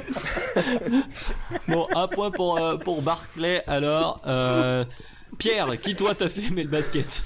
Euh, bah moi en fait quand j'ai commencé le basket petit, euh, ça devait être la période où quasiment tout le monde était fan d'Alan Iverson. Euh, c'était en partie du, ben, déjà parce que c'était un gr- gros joueur à ce moment-là, euh, et aussi pour le look, pour tout ce qu'elle allait avec. Et donc mon premier maillot c'est celui d'Iverson. Euh, et après j'ai été LeBron. euh, quand je vieillissais un petit peu, LeBron première fois à Cleveland. D'ailleurs, c'est mon LeBron préféré. C'est le, le, le premier passage à Cleveland que les jeunes. Ouais. Tu vois, je préfère LeBron jeune que LeBron maintenant. Ce qui est peut-être une cheveux. mais, mais, euh, tu vois, il m'a, bah, ça correspond aussi au moment où je grandissais, mais euh, c'est où ça m'a, il m'a le plus marqué. Euh, et après, euh, Thunder, dès la euh, création de la franchise. Alors pourquoi, comment C'est inexplicable. C'est, une rencontre, un regard et. Et euh, après, moi- Excuse-nous, Edouard Baird. non, je- non, mais j'ai essayé On, on m'a déjà posé cette question dans mon podcast sur OKC et euh, ça venait de, à mon avis, de la franchise était jeune. Il y a eu Durant au début, puis Westbrook. J'ai dû jouer avec eux sur Touquet et puis petit à petit, en fait, c'est allé, ils étaient bons et ça allait super vite. Euh, et après, vis-à-vis de la proie, euh, bah, il y avait un club de pro avant à Clermont, maintenant c'est en Pro B avec Vichy, c'est assez compliqué. Et à l'époque, euh, ouais, ça avait une vraie aura, le Stade Clermontois, s'il y en a qui connaissent. Euh, c'est où j'ai été formé ensuite, et donc euh, ouais, j'allais quand même, j'ai quand même vu pas mal de matchs de Pro A, Pro B quand j'avais entre 10 et 15 ans, 10 et 16 ans. Ok. Euh, direction Boston maintenant, peut-être pour un joueur de Boston, peut-être pas. D'ailleurs, j'en sais rien. Alan, c'est qui qui t'a qui t'a fait aimer le basket? Euh, mon premier maillot, c'est Tracy McGrady, Orlando. Le blanc. Très Ah. beau ce maillot. Très beau ce maillot. Euh, c'est lui, mais si je dois, ce qui m'a le plus marqué, c'est c'est le titre de, de 2008. J'aimais beaucoup le basket avant, mais là, ça m'a fait vraiment. euh, Donc, je dirais Eddie House. Non, je rigole. euh, Attends, attends, Alan, tu nous, tu nous embêtes tout le temps avec T-Mac et tu le cites Et pas avec Iverson. Et avec ouais, je Iverson viens de te le dire. Je viens de te le dire. Mon Ah. premier maillot, c'était Tracy. McGrady. Je l'ai dit. Ah, ouais. à Orlando. Et Iverson aussi, c'était les deux, comme, comme toi, Pierre, tout le monde voulait. Iverson, il avait un truc, quoi. Genre. Quand on était petit, je sais pas, il y avait une, une espèce de. Après, beaucoup plus aux États-Unis, mais les mecs commencent à copier aussi en France. Mais moi je me souviens, je voulais jouer avec la sneakers. poudière là qui prenait tout le bras, sans déconner. Et mes parents Ouais, m'avaient ouais. acheté ça, j'avais 10 ans, je ressemblais à rien, c'était catastrophique. Oh, il y en avait beaucoup des- club, des comme ça. Des- ouais, les délires des grosses sneakers Reebok et tout, Mm. euh, à, à l'époque. Mais c'est vraiment, je suis rentré dedans assez à Boston et c'est plus après ça. Et en fait, euh, maintenant, c'est Zion. C'est c'est lui Ah. qui me fait aimer le basket. C'est mon, il est c'est chiant mon avec nouveau Zion, hein. joujou. il est vraiment chiant. Il est saoulant, le gars. Avec... Entre, entre, entre Zion et Bébé Tatum. Il est euh, très young, il est très young. Bah, cette magnifique intervention, Tom, me permet de te donner la parole. Tom, c'est qui, toi, qui t'a fait aimer, euh, qui t'a fait aimer le basket? Ben, en fait, moi, ma, ma mère était fan de Scottie Pippen. Donc, euh, elle m'en parlait euh, tout le temps, tout le temps, tout le temps. Et euh, ben, quand j'ai commencé à regarder mes premiers matchs de basket, moi, le joueur qui m'a vraiment marqué, c'était Jason Kidd. Il m'a vraiment. Enfin, la conception qu'il avait du basket m'a vraiment fait aimer euh, le truc. Après, enfin, le côté altruiste, le, vraiment le, le, le côté euh, ben, général du parquet, quoi. Le mec, euh, il contrôle tout, il maîtrise tout. Il a le playmaking qui n'impacte pas le jeu uniquement par le scoring. Et au contraire, enfin, je trouve, enfin, moi, c'est son approche vraiment globale du basket m'a vraiment plu et c'est ce qui m'a, euh, c'est lui qui m'a en gros euh, fait aimer le basket euh, un peu comme ça, quoi. Puisque moi, j'étais à la base, j'étais au foot et euh, ben le basket, c'était, c'est quand même resté euh, ma passion, même si je jouais au foot, j'étais un amoureux de basket. Et euh, ben, c'est vraiment Jason Kidd. Quand, quand j'étais sur un playground, je voulais faire comme Jason Kidd. Pourquoi pas Écoute. Et bah, Madiane, à toi maintenant. Euh, toi qui ne supportes aucune équipe, est-ce qu'il y a quand même un joueur qui t'a, qui t'a fait aimer euh, cette chère NBA Si, si, bah, du coup, on en a parlé tout à l'heure, j'ai un peu évoqué, mais, mais Kobe, euh, Kobe est, est de ma génération. C'est c'est tout pile dedans et, et clairement, enfin, c'est un joueur, euh, c'est un joueur, mais, mais qui, euh, qui dépasse un peu le parquet. Euh, et c'est peut-être pour ça que, que j'arrive à l'apprécier euh, sans pour autant être un fan des Lakers. Et euh, ouais, Kobe, c'est un un monstre des parquets. et C'est un joueur qui qui aura marqué de son empreinte la ligue, mais de manière indélébile. Le mec voulait devenir comme Jordan et franchement, il il était pas, il aurait pu y arriver quoi, presque. Bon, il en est loin, hein, mais il aurait pu. Bah, si on ajoute la post-carrière, euh, il aurait pu avoir quelque chose. euh, Ouais. Quand même, il était bien parti. Bon, euh, du coup, la petite note, euh, petite note nostalgie une nouvelle fois, mais on- Ben, toi, ton joueur qui t'a fait aimer le, le basket, euh, mis à part donc Blake Griffin MVP et Dwight Howard. Ah, mais tu m'as grillé ma réponse, Adrien. Ah. Faut savoir, en fait, euh, je rebondis un peu sur ce qu'a dit Adrien parce que je l'avais dit, mon papa il regardait NBA, euh, NBA Plus, hein, le truc sur euh, le truc sur Sport Plus. Et en fait, mon papa, c'est un immense fan de. Ah, bien qu'il soit en fait pas du tout de la génération des fans de Kobe Bryant. Mon papa, sa trinité, c'est Tiger Woods, Serena Williams, Kobe Bryant. Et en l'occurrence, enfin, fan ultime Correct. de Kobe. Et en fait, euh, dans la relation père-fils classique, je ne pouvais pas être pour Kobe. Enfin, je ne pouvais pas supporter Kobe. forcément. Donc en fait, j'ai commencé, on a commencé à regarder et moi, en fait, dès que ça affrontait les Lakers, j'étais pour l'équipe d'en face, hein, dans un réflexe euh, pavlovien totalement stupide. Et ensuite, Euh, il y a, en fait, il y a eu un concours de dunk stupide où Dwight Howard il met, il met, une, euh, il met sa capuche euh, sur cape. sa cape de, de- de Superman. Et en fait, enfin à l'époque, euh, parce que là où Alan a 8 ans fait des, des analyses basket, moi j'étais avec mes Action Man à cette époque-là. Et donc du coup, quand Dwight Howard fait ça, moi je suis comme un gamin. T'as une meilleure santé mentale que moi. Ça s'est aggravé depuis. Mais euh, en fait, moi, ça m'impressionne. Et du coup, je me dis, ah ouais, Dwight Howard. En fait, c'est un peu l'aspect euh, showman. Et vraiment, euh, comme un peu ce qu'a dit Ilias par rapport à la, NBA vis-à-vis de la proa. C'est vraiment, voilà, l'aspect show. Et le fait est que, bah, en 2009, les, le Magic de Dwight affronte les Lakers. Donc, parfait pour, voilà, cimenter mon amour de Dwight Howard face à Kobe Bryant. De soutenir le Magic, ouais, c'était sûr que c'était pour toi. Ah mais- bah, c'était c'était c'était c'était difficile. Avec, avec- quand même où avec Alan on a eu des débats, il m'a dit non mais attends, à l'époque le Magic, ils avaient Edo Turkoglu et Rachard Lewis. Et Jamir Nelson.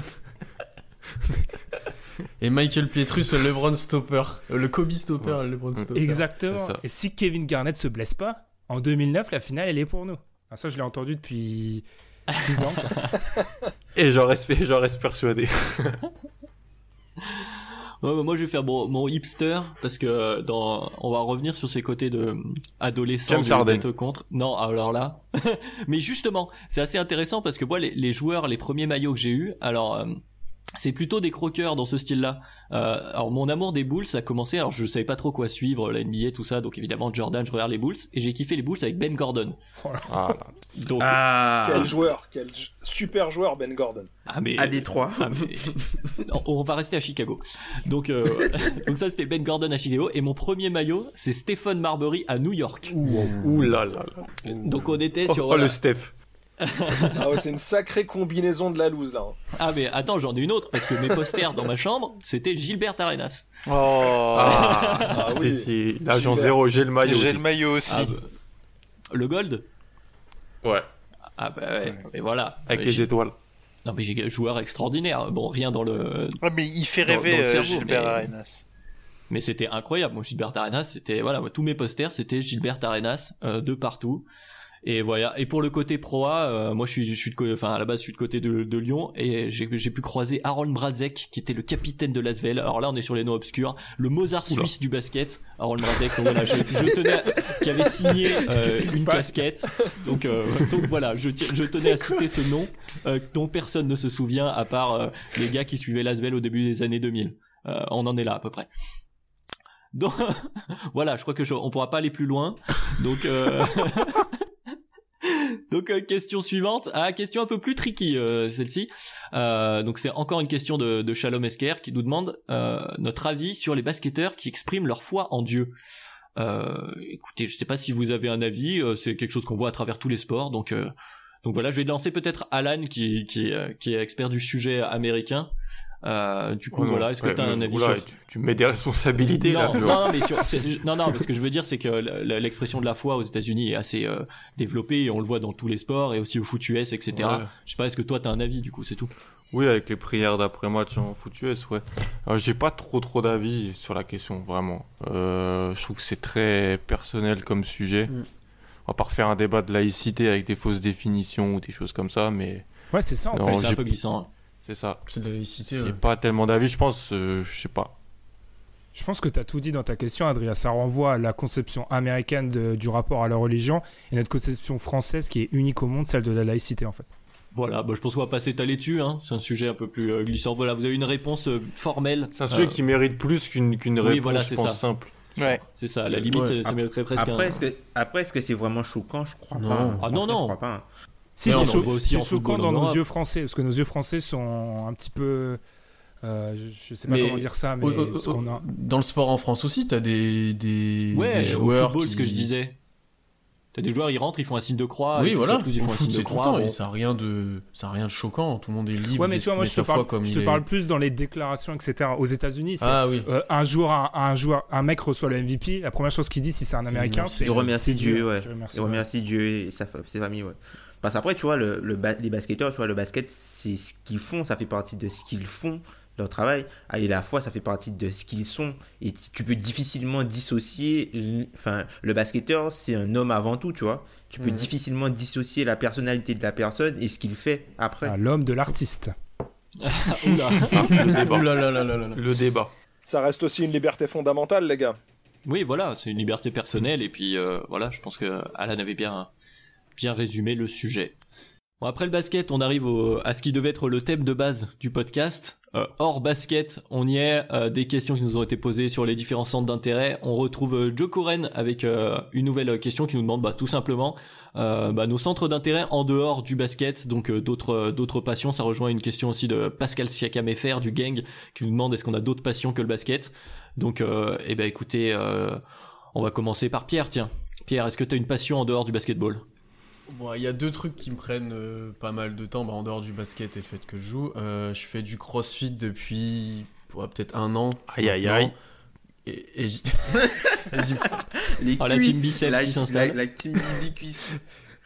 Euh, voilà, et qui- ça me prend de plus en plus de temps et j'y prends de plus en plus goût. Et après, je lis, où je regarde un petit peu moins, mais je lis surtout pas mal de mangas.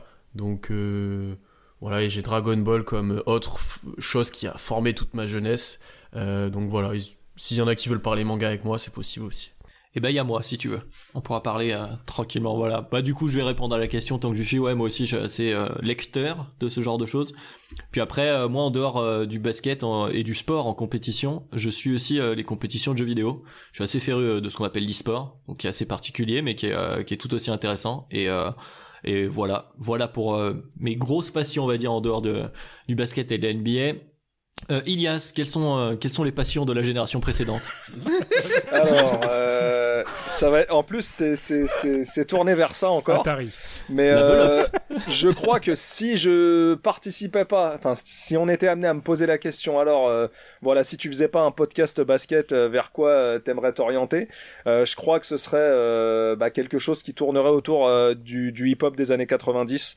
Euh, Enfin, je peux pas euh, imaginer ma vie et faire euh, ma vie sans sans musique, euh, que ce soit euh, le matin en allant au boulot, pendant le boulot, en rentrant du boulot, en faisant du sport ou euh, peu importe. hein. Enfin, dès que j'ai l'occasion de- d'écouter un petit peu de musique, je le fais, avec euh, forcément quelque chose de très accent- accentué vers cette période euh, euh, du hip-hop qui est, qui est les années 90 et qui, euh, en tout cas, est considéré comme l'âge d'or du hip-hop. Et euh, c'est- c'est Encore en une tout fois, cas, on y revient. En tout cas, c'est ce que moi je considère. Et là, euh, clairement, je vais faire l'ayatollah. Et clairement, vous êtes des gros cons si vous pensez pas comme ça. Donc euh, voilà. Et euh, en tout cas, euh, n'hésitez pas, euh, que ce soit sur Twitter ou quoi, euh, à me balancer vos, vos sons. On échangera euh, euh, sur cette période euh, volontiers. Et euh, voilà. Très bien. On passe aux passions, euh, aux passions de Ben. Euh, Ben, alors- que fais-tu à part euh, la Corée Alors, je, je suis en train de me dire que Ilias va avoir un infarctus quand vais, je vais lui balancer mon extrait musical. Alors, passons. Euh, euh, politique, politique, politique. euh, c'est oui, on passe du basket à la po- politique internationale. Euh, ce qu'on appelle l'Indo-Pacifique. Donc, euh, ça dépend de qui le définit, mais en gros, un peu les États-Unis, beaucoup l'Asie. Euh, musique, rap US comme Ilias, sauf qu'en fait, je vis dans le présent. Donc, j'écoute ce qui se passe en ce moment. Ben, Ben qui est expert en name dropping. Hein. Mais genre, euh, l'Asie, les gars, investissez dans le stock, c'est là où se fait le monde. Tout simplement. Le stock de quoi, Ben? Je- De ça, masque. ça, ça, ça, ça reste entre, euh, ça, ça reste dans la conversation WhatsApp du, podcast. Merci. Pierre. Euh, difficile de faire une transition. Euh, bah tiens, Pierre, t'as- t'as- t'as pris- Non, Pierre, je t'ai déjà, on t'a Ouais. déjà entendu, non? Je sais plus. Ouais. Oui.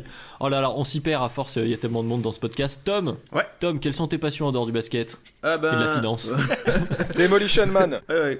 Comme je disais, bah, euh, la culture caribéenne, enfin, vu que je viens de la Caraïbe, la culture caribéenne, euh, c'est quelque chose qui m'intéresse vraiment beaucoup, que ce soit musical, culinaire, l'histoire, enfin, comprendre d'où je viens, d'où je suis parti et euh, enfin ce qui m'entoure, quoi. Ça, c'est quelque chose qui m'intéresse beaucoup. Je joue beaucoup aussi au domino. Euh, donc je sais pas si vous connaissez, mais c'est quelque chose, c'est un jeu auquel Oui, on joue oui. souvent euh, aux Antilles. Et euh, ben nous, euh, ben, des, avec euh, des, des amis, un peu de famille, ça nous arrive de faire des soirées domino, c'est-à-dire qu'on va commencer à 20h, on va finir à 5h du mat. quoi. Donc c'est quelque chose euh, qu'on pratique vraiment. Ah, quand même. Ouais, C'est quel domino? C'est les dominos avec les jeux, les calculs là, non? Non, non, c'est euh, le domino avec les pièces. Non, le domino avec les Ouais, pièces de, où de tu dois... 6-6 à 1-1. Ouais, c'est ça, c'est ça. Comme dans Boys. Ouais, Comme ok. dans Boys Noir et the blanc.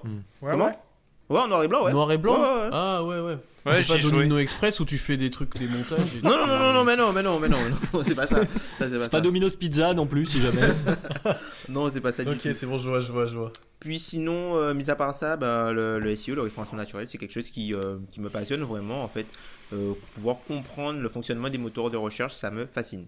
Tom, j'ai jamais compris. Alors, on a peut-être des ultramarins, mais pourquoi, Tom, vous jouez au domino à 4 Moi, on m'a toujours appris de jouer à 3, moi, au domino. Alors, jamais enfin, compris. si tu veux, en, en, en Martinique, en Guyane, ils jouent à 3 et en Guadeloupe, ils jouent à 4 par. Euh, je sais pas, enfin, je pourrais pas te dire d'où ça vient, mais c'est c'est comme ça. Après, enfin, t'as Ah, toujours. comme jouer au tarot à 4 ou à 5. quoi. Ouais, c'est ça, t'as toujours euh, enfin des, des gens qui te disent euh, jouer à 4 c'est trop facile parce que tu peux tout compter et ceux qui jouent à 4 ils vont te dire euh, ben, quand tu joues euh, à 4 le fait de savoir où sont les dominos ben, tu dois forcer la personne qui a le domino à, à le jouer quand elle veut pas. Donc euh, enfin c'est toujours un peu euh, Putain, mais c'est vachement tactique. Ouais, ouais, ouais, C'est ça, ouais, faut tactique. vraiment calculer. Faut, Faut être compter, bon, les gars. hein. C'est une bataille navale ou quoi Ouf. Bon, bah du coup, j'enchaîne avec, euh, avec Madiane. Quelles sont tes passions, toi? Est-ce que t'as aussi des, des jeux de société incroyables? Euh, les petits chevaux, mais ça c'est c'est très privé. Je joue pas mal aux petits chevaux. Euh, sinon, euh, autour de de ce que je peux faire, je suis instructeur de sabre laser. euh, pour une euh, pour une asso qui s'appelle Ludosport Paris. Euh, du coup, il y a il y a des il y a des personnes en Italie, les maîtres fondateurs, qui en fait ont pris un sabre laser et sont dit et si ça existait en vrai, comment ça marche? Et Ils sont allés voir plein de maîtres d'arts martiaux, ils en faisaient déjà avant, ils ont commencé à codifier des techniques. Et puis voilà, euh, je suis devenu instructeur euh, maintenant il y a 4 ans de ça. Et Euh, Jedi. alors on n'est pas associé à Star Wars justement, c'est vraiment genre euh, Ah est-ce ouais que si t'as un truc ultra léger qui coupe au contact, qui existe, comment tu fais pour te battre avec une feuille. Ça pourrait être une feuille, mais ça ne te Ah, mais- tue pas. Et euh, en gros, T'es pas déguisé en Star Wars non, pas du tout. Ah bah je suis déçu. Ah, Ouais, La déception de Pierre dans la voix Je voyais déjà Madiane en Obi-Wan Kenobi. Ah en non, fait, pas du ça tout. tu me verras jamais comme ça. Et en gros, c'est euh, c'est- on a des tenues, euh, c'est c'est c'est ultra codifié en fait, euh, avec des rangs, des examens à faire passer euh, pour euh, pour valider ben, bah, tes années, etc. Donc euh, c'est euh, c'est un truc très carré quoi. C'est c'est très loin de l'univers ou de l'ambiance Star Wars. C'est vraiment euh, euh, comment est-ce qu'on fait un sport de combat à partir d'une arme euh, fictive? Qui n'existe pas encore. Exactement. Et bah très bien, du coup, il nous reste Al- Alan, je crois, Ouais. euh, qu'on n'a pas entendu sur les passions. Eh ben, je t'en prie. Euh, les autres sports américains, comme ça a été dit, surtout foot, euh, foot US, euh, baseball, foot, par mon, mon paternel, comme on dirait au Québec.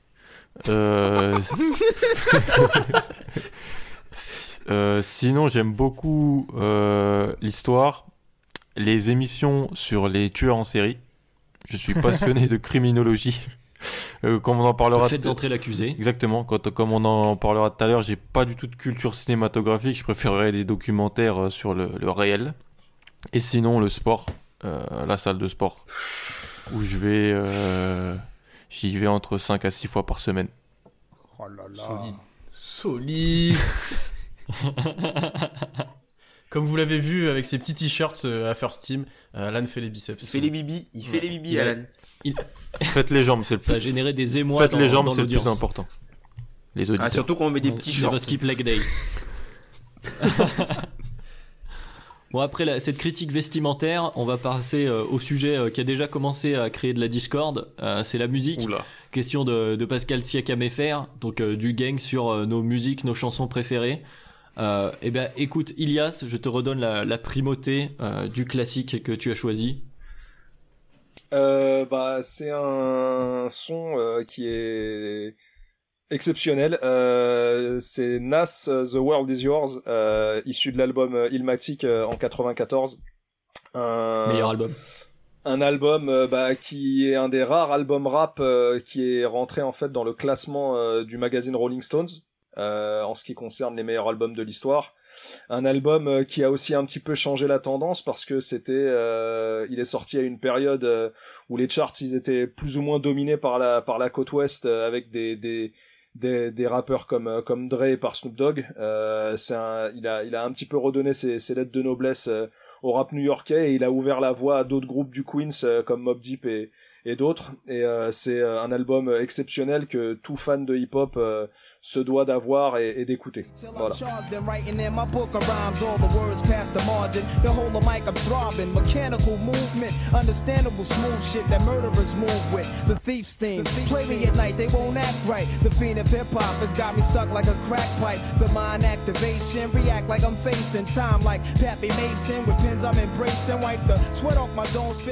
Et bah du coup maintenant balle à la défense, balle de l'autre côté. Euh, ben à toi. Euh, J'imagine qu'on est sur quelque chose de plus récent. Alors, juste pour l'anecdote, Ilias, comme il me l'a envoyé, je lui ai dit que c'était déjà de tous les morceaux proposés, c'était de loin le meilleur. Petit tacle aux autres. Et ensuite, que j'ai vu Nas en concert. Ça- Aucun problème. je ne suis pas un, un jeuniste euh, totalement borné. Je l'ai vu en concert et c'est un classique. Enfin, c'est un classique. euh, c'est encore un truc que t'écoutes maintenant et que certains membres du podcast, je ne vais pas les citer, nous ont dit en off qu'ils ne l'avaient jamais entendu parler de ce morceau. Ça me met quand même euh, un trouble sur cette jeunesse que je trouve perdue. Bande de ringards. Alors ensuite, alors maintenant, on va, on, a, on était en 1994, on va passer en 2042, hein, directement. Ouais, allez, c'est parti. Voilà, ils, vont- ils vont me tuer, ils vont me tuer. Allez, c'est parti, on s'écoute et je vous parle de ce morceau après. Hop in that motherfucking phone, and that motherfucker be wrong. Big gun, big yeah, Sean. City to city, I'm torn. Cartier, I'm ready to pour. I love my diamond that glowing. Fuck with your bitch, yeah, she left in the morning. Diamonds that skating on ice. Run it up, bitch, Jerry Rice. Hey, hurt your feelings with the price. C'est Playboy Cartier. Alors, je m'explique pour euh, les, les âgés de plus de 25 ans, c'est Playboy Cartier. Il a sorti un album en 2018. En fait, moi, la question, je pense que je, vais rejoindre tout le monde. La question était super dure. Parce que sortir une musique, c'est très dur. En fait, j'ai été regarder sur euh, Spotify mon artiste numéro, mon son numéro 1. Le son numéro 1, c'était un son de Playboy Cartier. Je pouvais pas le sortir. Ce qui était d'une vulgarité sans nom. Donc, j'ai pris celui-là. Et en fait, tout simplement parce que là où Ilias a parlé d'une révolution, pour moi, il y a une seconde révolution. Il y a une 35e révolution, parce que le rap se révolutionne tout le temps, avec la façon dont ce mec appréhende l'instru. C'est-à-dire qu'il est en train de changer le truc. C'est-à-dire qu'on, a- il y a des experts qui ont rappé de, qui ont parlé de rap post-verbial. C'est-à-dire qu'en fait, euh, il manie le mot avec un, une- un génie qui est absolument incroyable. Alors certains vont vous dire que c'est des beuglements. Moi, je trouve que c'est de l'art. J'ai kiffé. voilà, absence de réaction dans l'audience, mais euh, mais ça ça nécessitera débat. Euh, du coup, bah tiens Pierre, t'as kiffé, fais-nous kiffer maintenant. Quel est ton son? Euh, moi, c'était grave compliqué parce que euh, je suis pas très musique, je suis pas du tout expert comme peuvent l'être euh, Ilias et Ben. J'écoute tout et n'importe quoi en plus. Souvent, quand j'écoute de la musique, c'est en soirée avec mes potes pour faire n'importe quoi. Donc, les sons sont pas très qualitatifs, on va dire. Et ou alors que les sons sont souvent associés à des relations que j'ai eues avec certaines personnes. Donc, c'est des mauvais souvenirs, on va dire. Euh, et mais il y a un son. Un son de rupture, on s'écoute Euh, non, non, ouais, non, ça arrive. Mais mais il y a un son en fait que quand j'étais petit en vacances, euh, il m'a un petit peu marqué euh, dans mes soirées de, bah, de vacances et je l'écoute encore avec mes potes en soirée actuellement. Alors vous allez être mort de rire, je pense. C'est Section d'assaut Watty by Night. Et ce son-là, je pense que je peux l'écouter n'importe quand. Il m'ambiance tout le temps. Le soir s'approche, ça se tape des barres, ça fume des spars comme si c'était légal. Les gars veulent serrer des meufs, les meufs serrer des gars, et ça la. Les soirées de samedi soir, quelquefois ça me déçoit pour quelques billets de sang, ça part en gifle. Alors ouais, c'est pas le son le plus euh, voilà le plus qualitatif au monde. Je sais que c'est sûrement pas de la bonne musique, mais il y a un truc qui fait que ça m'ambiance à chaque fois. Voilà, c'était le petit moment ridicule. T'inquiète pas, il y a Alan. hein. Oh bah ridicule. Ah, il y a moi aussi. pas- ah bah et bah ti- Bon bah on va faire la transition avec Alan parce qu'on l'a entendu s'en- s'enjailler sur la section d'assaut. Alan, euh, à toi. Euh, Oui, tout à fait. donc, euh, moi, j'écoute beaucoup, j'assume, hein, j'écoute beaucoup de reggaeton. Reggaeton et ce qui s'appelle la, Col Anthony. ce qui s'appelle la, la trappe, la trappe latine. Latin trap. Donc, euh, j'écoute beaucoup ça, ça, ça, ça, ça m'ambiance tout le temps. J'adore danser, je danse tout seul dans mon, dans mon appartement. Je danse euh, dans les, dans les milieux euh, de boîtes de nuit euh, estivales. et, et donc, euh, ça m'ambiance, ça me met la pêche. Surtout quand je m'entraîne aussi ou quand je suis dans le métro, ça me. je, je- j'aime bien. Je comprends pas beaucoup parce que je parle pas beaucoup espagnol, mais euh, mais j'aime beaucoup. Et le son que j'ai choisi, je sais pas lequel t'as pris Ben, mais Euh, euh, je, te, je te le lance, c'est- parce que tu m'en as dit 12 en fait. Donc je te le lance et tu me dis c'est lequel.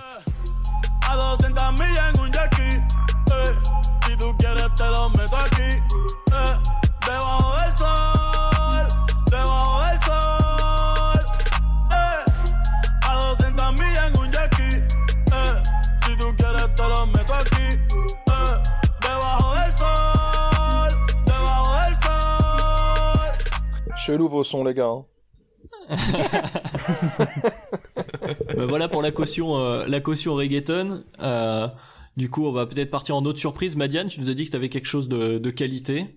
Pas Euh, du Qu'est-ce tout. que t'écoutes, Madiane? Alors, en fait, j'ai choisi une chanson, c'est pas ma chanson préférée, c'est c'est une chanson plutôt personnelle, en fait, c'est c'est le l'hymne des Worlds de League of Legends en 2017, de mémoire. Et en fait, euh, j'ai eu un Ça, ça me parle. j'ai eu un délire autour de cette chanson euh, avec des potes. euh, Plus, euh, en fait, cette année-là, j'avais, j'ai eu l'occasion de jouer sur la scène de l'Accor Hotel Arena à LoL. euh, juste avant, euh, juste avant les joueurs pour la finale européenne. Du coup, voilà, ça me rappelle de très bons souvenirs et, euh, et je m'enjaille bien sur cette chanson. C'est pour ça que je l'ai prise.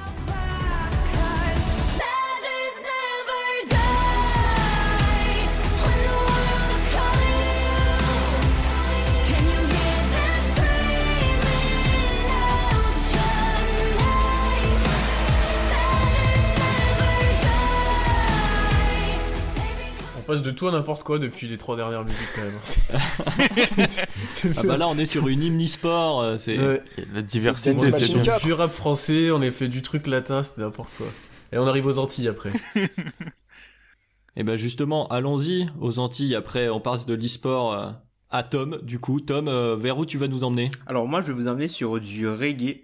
Alors, euh, je suis un fan de l'artiste qui s'appelle Capleton, qui est une légende en fait dans la dans la musique, euh, dans la sur la scène reggae dancehall euh, jamaïcaine. Et en fait, il a fait une chanson sur le Heavenly Redeem euh, en 2009 qui s'appelle Jah Protect Us. Alors c'est un redeem pour les connaisseurs, c'est un redeem sur lequel il y a Brown Skin de Richie Spice, où il y a des artistes comme Allen ou comme Bounty Killer pour ceux qui connaissent. Donc euh, je vous laisse écouter l'extrait.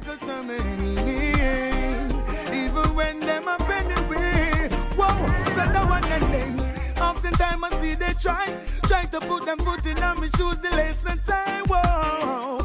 Wicked heart no get no blind. Me put them in the fire, make the whole of them go fry, so me say again. Ah moi ça, ça m'enjaille. Je suis client. Ouais. Une musique Ah, moi, qui je suis sent client. le poulet et la limonade l'ordinaire. hein. Ah bah, en fait, ça, c'est, c'est un son, euh, c'est un son que j'associe euh, souvent avec euh, bah, la perte de quelques proches, puisque, enfin, c'est un son que j'écoutais souvent euh, quand il y avait des décès euh, dans ma famille, puisque il, si tu veux, il me permet de, de faire un peu le vide et euh, de me rendre compte que même s'ils sont plus là aujourd'hui euh, physiquement, qu'ils continuent à me protéger là où ils sont. Voilà, donc on a eu droit à un âmes. message. Voilà, on va. Il y a, il y a une signification plus profonde avec Tom. Et euh, bah du coup, il reste plus que moi, euh, je crois. Alors comme disait Ben, euh, question compliquée. hein. Moi j'ai mis du temps. J'ai euh, bon premier réflexe. Alors voilà, je fais mon coming out. Je suis le plus grand stan euh, de l'équipe Dunkebdo. C'est moi le plus grand fan d'Eminem ici. Donc au début je me suis dit un son, mais c'est trop simple. Euh, ensuite j'ai hésité à mettre de l'électro parce que j'aime beaucoup un mec comme Deadmau5 par exemple, donc qui, qui dénoterait un peu. Puis finalement j'ai décidé de faire écouter un rappeur français que j'aime beaucoup, qui est pas très reconnu, parce que après la qualité des prods est des fois moyenne, etc., mais que je trouve extraordinaire dans sa, dans la construction de tous ses textes, et qui s'appelle Faisal, et qui est donc un rappeur de Bordeaux.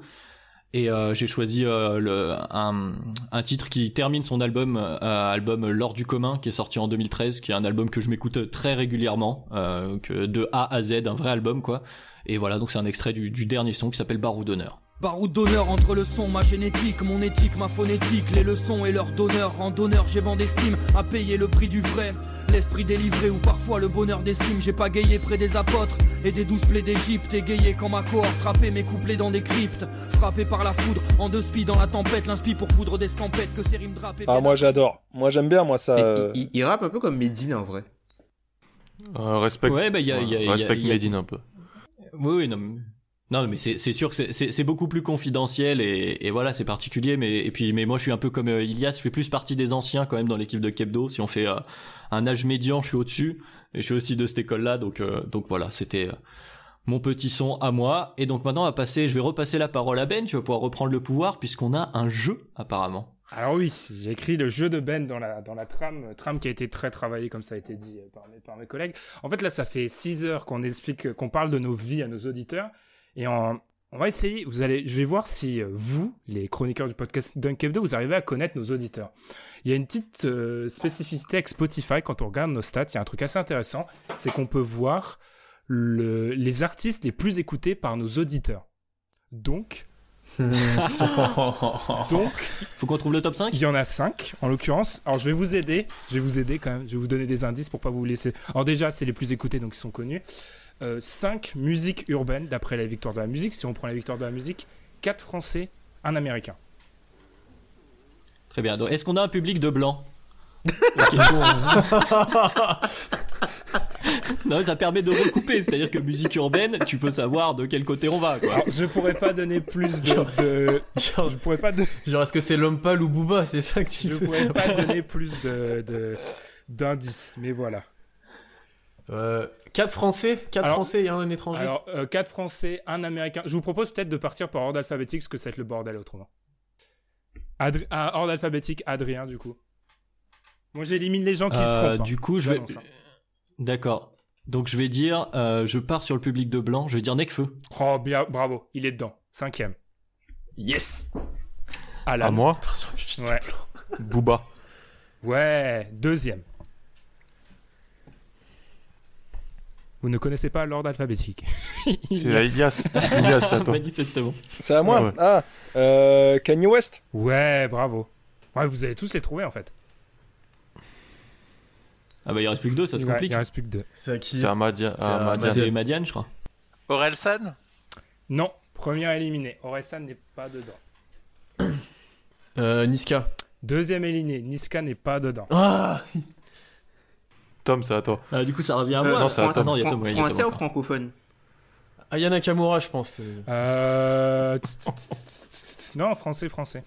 C'est que français Euh, Il y a qui sur la scène euh, urbaine française en vrai Aya. Non, non Aya. je crois même pas. Beaucoup trop de réflexion pour ce petit jeu, c'est très très pris au sérieux. Euh, moi- moi, je veux franchement, gagner, moi. je sais pas. Franchement, je sais pas. Je dirais. Euh... comment il s'appelle euh, C'est trop long, vous êtes éliminé, Tom. Merde, il a sorti un album là dernièrement. Oh, la, répo- la, la question de vieux. Mais si, tu sais, l'autre jour, il a sorti un album. Il a chanté. Vas-y. Tom. sors, sors un nom, vas-y. Mouille-toi. Non, mais j'oublie comment il s'appelle ce mec-là. Ah oui. euh, il fait de la trappe. Il fait de la C'est trappe. c'est trop long, c'est trop long. Moi, j'élimine j'élimine Tom. C'est comme un, MHD une question pour Non, un non, non, il est en prison lui. Bon, bah, du coup, c'est à moi? Ouais, c'est à toi, Adrien. Ouais. Après, à Le moi. temps que Tom réfléchisse. Et ben. Et ben, je vais tenter l'homme pâle. Non. Ah, Ouais. Caris. Non. Ah vous, vous, vous me Ah, trouvez bah, pas le premier. vous perdu. trouvez- euh, il, il manque, il manque juste Ilias qui est encore vivant. Ouais, et Ilias, t'es en vie encore. ah. Et, euh, Jules et non. Ah voilà. j'allais dire, j'a- j'allais dire Nino. Ah, mais non, Oui, Nino, c'est ouais. Nino, numéro 1. Ah oui, voilà, numéro, numéro uno, Eni. Et il, vous- et il manque vous- le numéro 3. Que le numéro 3. le- Euh, C'est euh, c'est un artiste tout seul ou c'est un groupe? C'est un, Non, mais artiste- Damso, il est belge. Il est c'est belge. un Damso. artiste. Ah mince. C'est un français. Il a, il, a sorti, Koba il a sorti un truc cette année. C'est pas Koba. Je suis surpris de le voir là en fait. Parce que pour moi. Parce qu'en fait, c'est juste un mec qui a beaucoup de hits dernièrement sur les 12 derniers mois en fait. Énormément. Ah, je sais qui c'est. Euh, Gambi. Gambi. Non, ils sont trop, les, nos auditeurs sont Non. trop, pas assez jeunes pour Gambi. Mister Ah. Pas Mister V. Euh, On a parlé de... Ah, Dinos Même, Dinos même pas. Et on a parlé... Et pour, pour l'anecdote, son nom a déjà été cité dans la conversation WhatsApp du, du site. Ah bon bah je c'est pour les, la type jeune là. Euh, C'était quoi le son que vous m'avez envoyé là que ça commençait avec une punchline improbable dans des favelas? C'était Niska, non? Euh, Gradure. Mais c'est ce son-là en plus, c'est ça. C'est Gradure Ah non. Ah oui, non, non, mais c'est le- Non, non, non, non, c'est. Maes. Et c'est Maes. Maes, Street. C'est Ah. Maes, putain, Ah ouais. voilà, c'est ça, c'était ça. Maes. Le son Ah là là. Voilà, voilà. Donc, Ah, nos auditeurs. audi- j'ai- J'aime les goûts des auditeurs. Voilà, voilà. Nos auditeurs. Un. Bah Ça écoutez, écoute, ça écoute du sale, ça écoute du sale dans les auditeurs. Ouais, Nino, Et- il est sale, ouais. un Nino numéro, numéro 1. Et je regarderai ça parce que ça évolue un peu avec ce qui sort. Je me rappelle que Drake, le moment où il, est- il a sorti quelque chose, Drake était numéro 1. Mais voilà, nos, nos éditeurs ont globalement bon goût, je pense. hein. On, peut, on peut le dire. Plus que nous. Ils seront juges à la fin de cette séquence, tout va bien. Donc on a bien voyagé avec la musique, c'était le moment, et donc transition incroyable. On va parler voyage euh, avec la prochaine question, c'est Lalos OKC qui nous demande notre destination de rêve. Alors, euh, eh ben, je vais commencer avec celui qui est loin. Euh, ben, est-ce que euh, la Corée est une destination de rêve ou t'en as une autre? La France. euh, euh, non, un conseil, les gens, si vous venez en Corée, n'y venez pas pour les vacances, venez y vivre. Parce qu'en fait, la Corée, vous la finissez en 8 jours. Allez, 8 jours si vous êtes lent. Destination de rêve, non, j'avoue que vu que j'ai préparé mon voyage en Corée pendant- depuis plusieurs années, j'en ai pas. Le, je voulais le Japon, mais ici, sachant qu'il y a une propagande anti-japonaise du feu de Dieu, j'ai plus envie d'aller au Japon. Donc, euh, j'ai plus trop de, j'ai plus trop de destination de rêve, pour être honnête. Alors, est-ce que le Japon visait quelqu'un en particulier? Est-ce que quelqu'un s'est senti visé par cette, euh, par cette Moi, attaque? moi, ouais, moi, je veux voyager au Japon, je pense, un jour. Et sinon, aller au Kessie. Bon, accessoirement, ça c'est. Voilà. Et ouais, mon voyage de rêve, et je pense que mon prochain d'ailleurs, ça sera pour aller à Oklahoma City. Le pèlerinage. Le pèlerinage, voilà. Dans la Terre Sainte. On Moi, j'avais la le question d'ailleurs Japon. de FKP. Mais vas-y, vas-y, qui demandait les voyages, euh, les prochains Mhm. voyages, donc ça va avec, on va regrouper. Vas-y, Ouais, bah en fait, moi j'avais programmé un voyage en Japon euh, l'an passé, mais en fait, euh, comme j'ai changé de boulot, j'ai perdu tous mes congés et j'ai annulé. mais en gros, ouais, moi j'avais programmé un road trip de trois semaines euh, du nord au sud du Japon et je pense que je ferai ça euh, euh, prochainement. J'ai des adresses au Japon si vous avez besoin. Je, je balance juste ça comme J'ai ça. les contacts. Les grossistes. Toi, Ilias, où c'est que tu euh, où c'est que t'aimerais aller Dans le Alors passé. moi, j'aimerais bien euh, du... Bande de petits cons.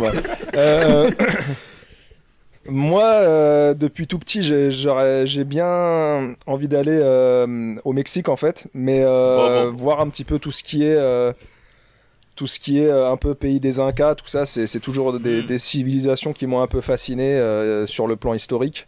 Euh, c'est aussi dû à, à un sacré dessin animé qui s'appelait euh, Les Merveilleuses Cités Ah d'Or. oui. Oh, Oh, meilleur c'était trop générique. C'était trop bien. Un extrait du générique. Ah bah on balancera le générique tiens avec Esteban les euh, cités Zhao d'or. et-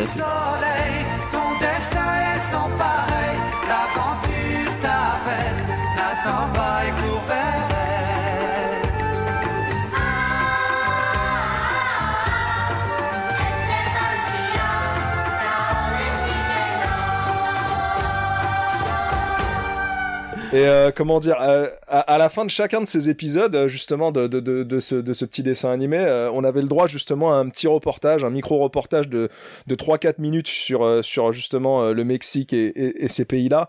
Et c'est un truc qui m'a toujours fasciné jusqu'à aujourd'hui, même quand bien même j'aurais eu les, les moyens, j'ai pas encore eu l'occasion d'y aller. Donc ouais, ouais, c'est quelque, quelque chose que, que je projette de faire en tout cas. Ah Bah, je vais rebondir euh, à ce moment-là parce que moi aussi l'Amérique du Sud c'est un truc qui me tente bien. J'ai j'ai eu la chance de faire Cuba. J'aimerais bien retourner un peu plus euh, roots entre guillemets parce que c'était vraiment les vacances euh, tranquilles. Euh, et puis euh, comme je disais tout à l'heure, moi les, les States ça fait un moment que que je prévois d'y aller. Il va falloir trouver, euh, comme disait Madiane, les congés, l'argent, tout ça à organiser. Donc voilà pour moi. Et il reste, je crois, Alan et Tom qu'on n'a pas entendu. Euh, Alan, où t'irais Alan, il a déjà fait tous les pays. donc. Le mec a un passeport ultra tamponné. Hein. Non, euh, en Europe, oui. Pas de jeu de mots sur On tamponner. tamponne Tu les tamponnes ton en passeport Europe. en Europe. Oh putain, en plus. Je, vais- je vais passer pour un. Enchaîne, enchaîne, ça. enchaîne. Euh, je dirais Brésil ou Australie. Donc, euh, je sais pas, mais. Hémisphère Sud. Ouais, hémisphère sud, Amérique latine, tout ça. Euh, Avec le son que j'ai écouté, il faut que j'aille là-bas. Et toi du coup Tom? Euh, moi, je pense que ce serait plus euh, en Afrique. Euh, je sais pas, le Botswana, ça me dit bien. Franchement, le Botswana, ça me dit bien pour découvrir euh, un peu comment c'est. Sinon, ce, ce serait la Caraïbe. Voilà, pour rester cohérent. Au moins, c'est cohérent. Mais venez en Corée, voilà les gens. les voyages. Venez en Corée. hein. Voilà, le lobby de la Corée a parlé. Euh, mais pourquoi pas Pourquoi pas la Corée? En tout cas, maintenant on va passer à une séquence euh, où on va, euh, je sais pas ce que, je sais pas à quoi ça va ressembler. En tout cas, c'est la séquence nommée euh, en gros, en gras, en souligné. Tu préfères Donc, euh, on s'est préparé des petites questions chacun de notre côté. Je ne sais pas qui était très inspiré, on va bien le voir. Je sais pas dans quel ordre vous voulez fonctionner, comment, comment vous voulez le faire, si vous voulez le lancer à tout le monde, s'il y avait des, des, des tu préfères particuliers pour chaque personne. Moi, c'est collectif. et bah vas-y, je t'en prie, Madiane, commence. Alors, tu es une équipe, tu dois jouer les playoffs, tu dois choisir un meneur titulaire. Tu as le choix entre Elfried Payton et Frank Nikina. Tu prends lequel et pourquoi? On est une équipe, on est qualifié en playoff. Non, tu veux aller en playoff. Tu construis ton équipe pour Ah. aller en playoff. Tu as le choix entre ces deux joueurs. En titulaire ou sur le banc? Ah, titulaire. Watcha. Mais Franck, c'est pas un meneur. Oui, mais non. Enfin, Mais Elfried Payton, c'est pas un meneur. hein. c'est pas un meneur non plus. C'est moi, Moi, je prends teneur- Franck. moi, je prends aussi, hein. pour l'aspect défensif. Moi, je euh, prends Franck. Moi aussi. Ouais, je Ouais, dirais Franck aussi. aussi, ouais. Il a plus de scalabilité. Euh, moi, moi, moi Exactement. aussi, j'aurais tu peux pris construire ton Franck. effectif autour. euh. Tom, il a réussi à dire scalabilité dans un podcast hors basket quand même. Ah, en gros, moi j'aurais pris Franck, j'aurais imaginé un truc à la Lakers où je le fous en poste 1, Ouais. mais je sais que c'est LeBron qui gère le Mm, jeu. mm, mm, C'est ça. Et, et là, Oui, il serait super utile. Mais Peyton, euh, je. Peyton, un Je sais pas initiateur, ce un fait. initiateur offensif, c'est com- c'est c'est très dur. hein. Peyton, il a trop besoin de la balle. Ouais, il va, Ouais. Et puis il la veut en plus. Voilà, Bon, quel- bah, quel- quelqu'un va enchaîner sur un autre tu préfères euh Basket. Moi, j'en ai un, moi, basket. Vas-y, Pierre. Allez, vas-y Pierre. Alors, vous devez faire une carrière euh, dans la NBA. Vous avez le choix entre être coach ou être, euh, on va dire, proprio ou gérer une équipe. Sauf que, on vous propose soit de devenir assistant de Jacques Vaughan, soit de devenir assistant GM de Joe Dumars. Vous choisissez quoi assistant, co- assistant coach de Jacques Vaughan, t'es t'es coach euh, principal en Tous janvier. les jours. Ouais, tu Ouais. prends ça. Eh, franchement, La question est franchement je pense que je pense que assistant GM de Joe Dumars, tu peux quand même essayer de l'influencer. Peut-être moyen de l'avoir. Oui, et tu peux être GM en pas longtemps aussi. accessoirement. Après, je pense que tu palpes plus en étant assistant GM. Oui. Ouais. La rationalité, l'oseille. Bon bah cette question est tranchée. alors, euh, vous êtes, Suivant. alors, vous êtes euh, toujours euh, pour rester sur le basket. Vous êtes franchise player et euh, le proprio et le GM vous convoquent dans, dans, dans leur bureau et vous donnent à choisir le prochain coach. Par contre, ils vous donnent que deux choix. Joe Prunty ou Paul Silas pour aller au titre. La peste ou le choléra? Alors, euh, C'est impossible. C'est impossible moi, je que je prenne Sil- Paul Silas. Silas parce que c'est marrant. Non. C'est- Ah Non, non. si, c'est marrant. Non, non, non. Oh là là. Joe Prunty, il a... enfin, ouais, j'avoue, il a starté Jason Terry en playoff quand même.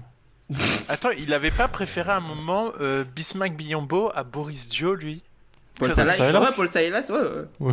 Paul Silas, Ouais, c'est euh, ouais, c'est lui qui a le, le, le pire record de Le pire l'histoire, bilan. le pire bilan de, de Le pire le record, pire de pourcentage de victoire de l'histoire avec euh, les, Hmm. euh, les, Les feux Bobcats. Bobcats. Ouais. Non, Le mec, le tout mec qui faisait Silas. coach- le mec qui faisait coacher son fils euh, normal euh, alors qu'il est coach principal. non, moi je prends pas Silas. Moi. Non, je prends, Le choix par je défaut. prends Prunty, Joe- je pense. Je pense que c'est. Rappelons que Joe Pointy est le coach euh, qui, lorsqu'il s'est fait virer, a été remplacé par Budenholzer et l'équipe a cartonné. Non, mais c'est pas Paul Silas, c'est ça la, la- la clé de la question en fait. Ouais, du coup, bah, autre question basket, mais je la dirige juste à Madiane. J'ai une question juste pour Madiane. Madiane, t'es joueur, t'es un role player, euh, mais qui, qui peut jouer comme ça. Euh, t'as t'as deux, euh, deux options là, on t'offre deux contrats. Soit tu vas aux Spurs actuellement, soit tu rejoins les Nets. Où vas-tu?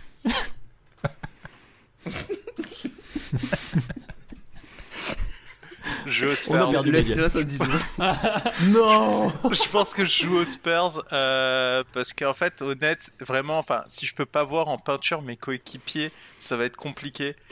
Du coup, je me dis qu'au moins, euh, au moins, j'aurais pas. un- Enfin, je- si j'insulte Kyrie et KD, quoi, je me fais cut.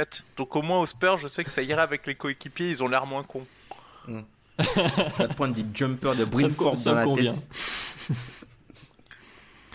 Et au moins à l'entra- à l'entraînement, tu vois, j'ai Brin Force qui me défend dessus.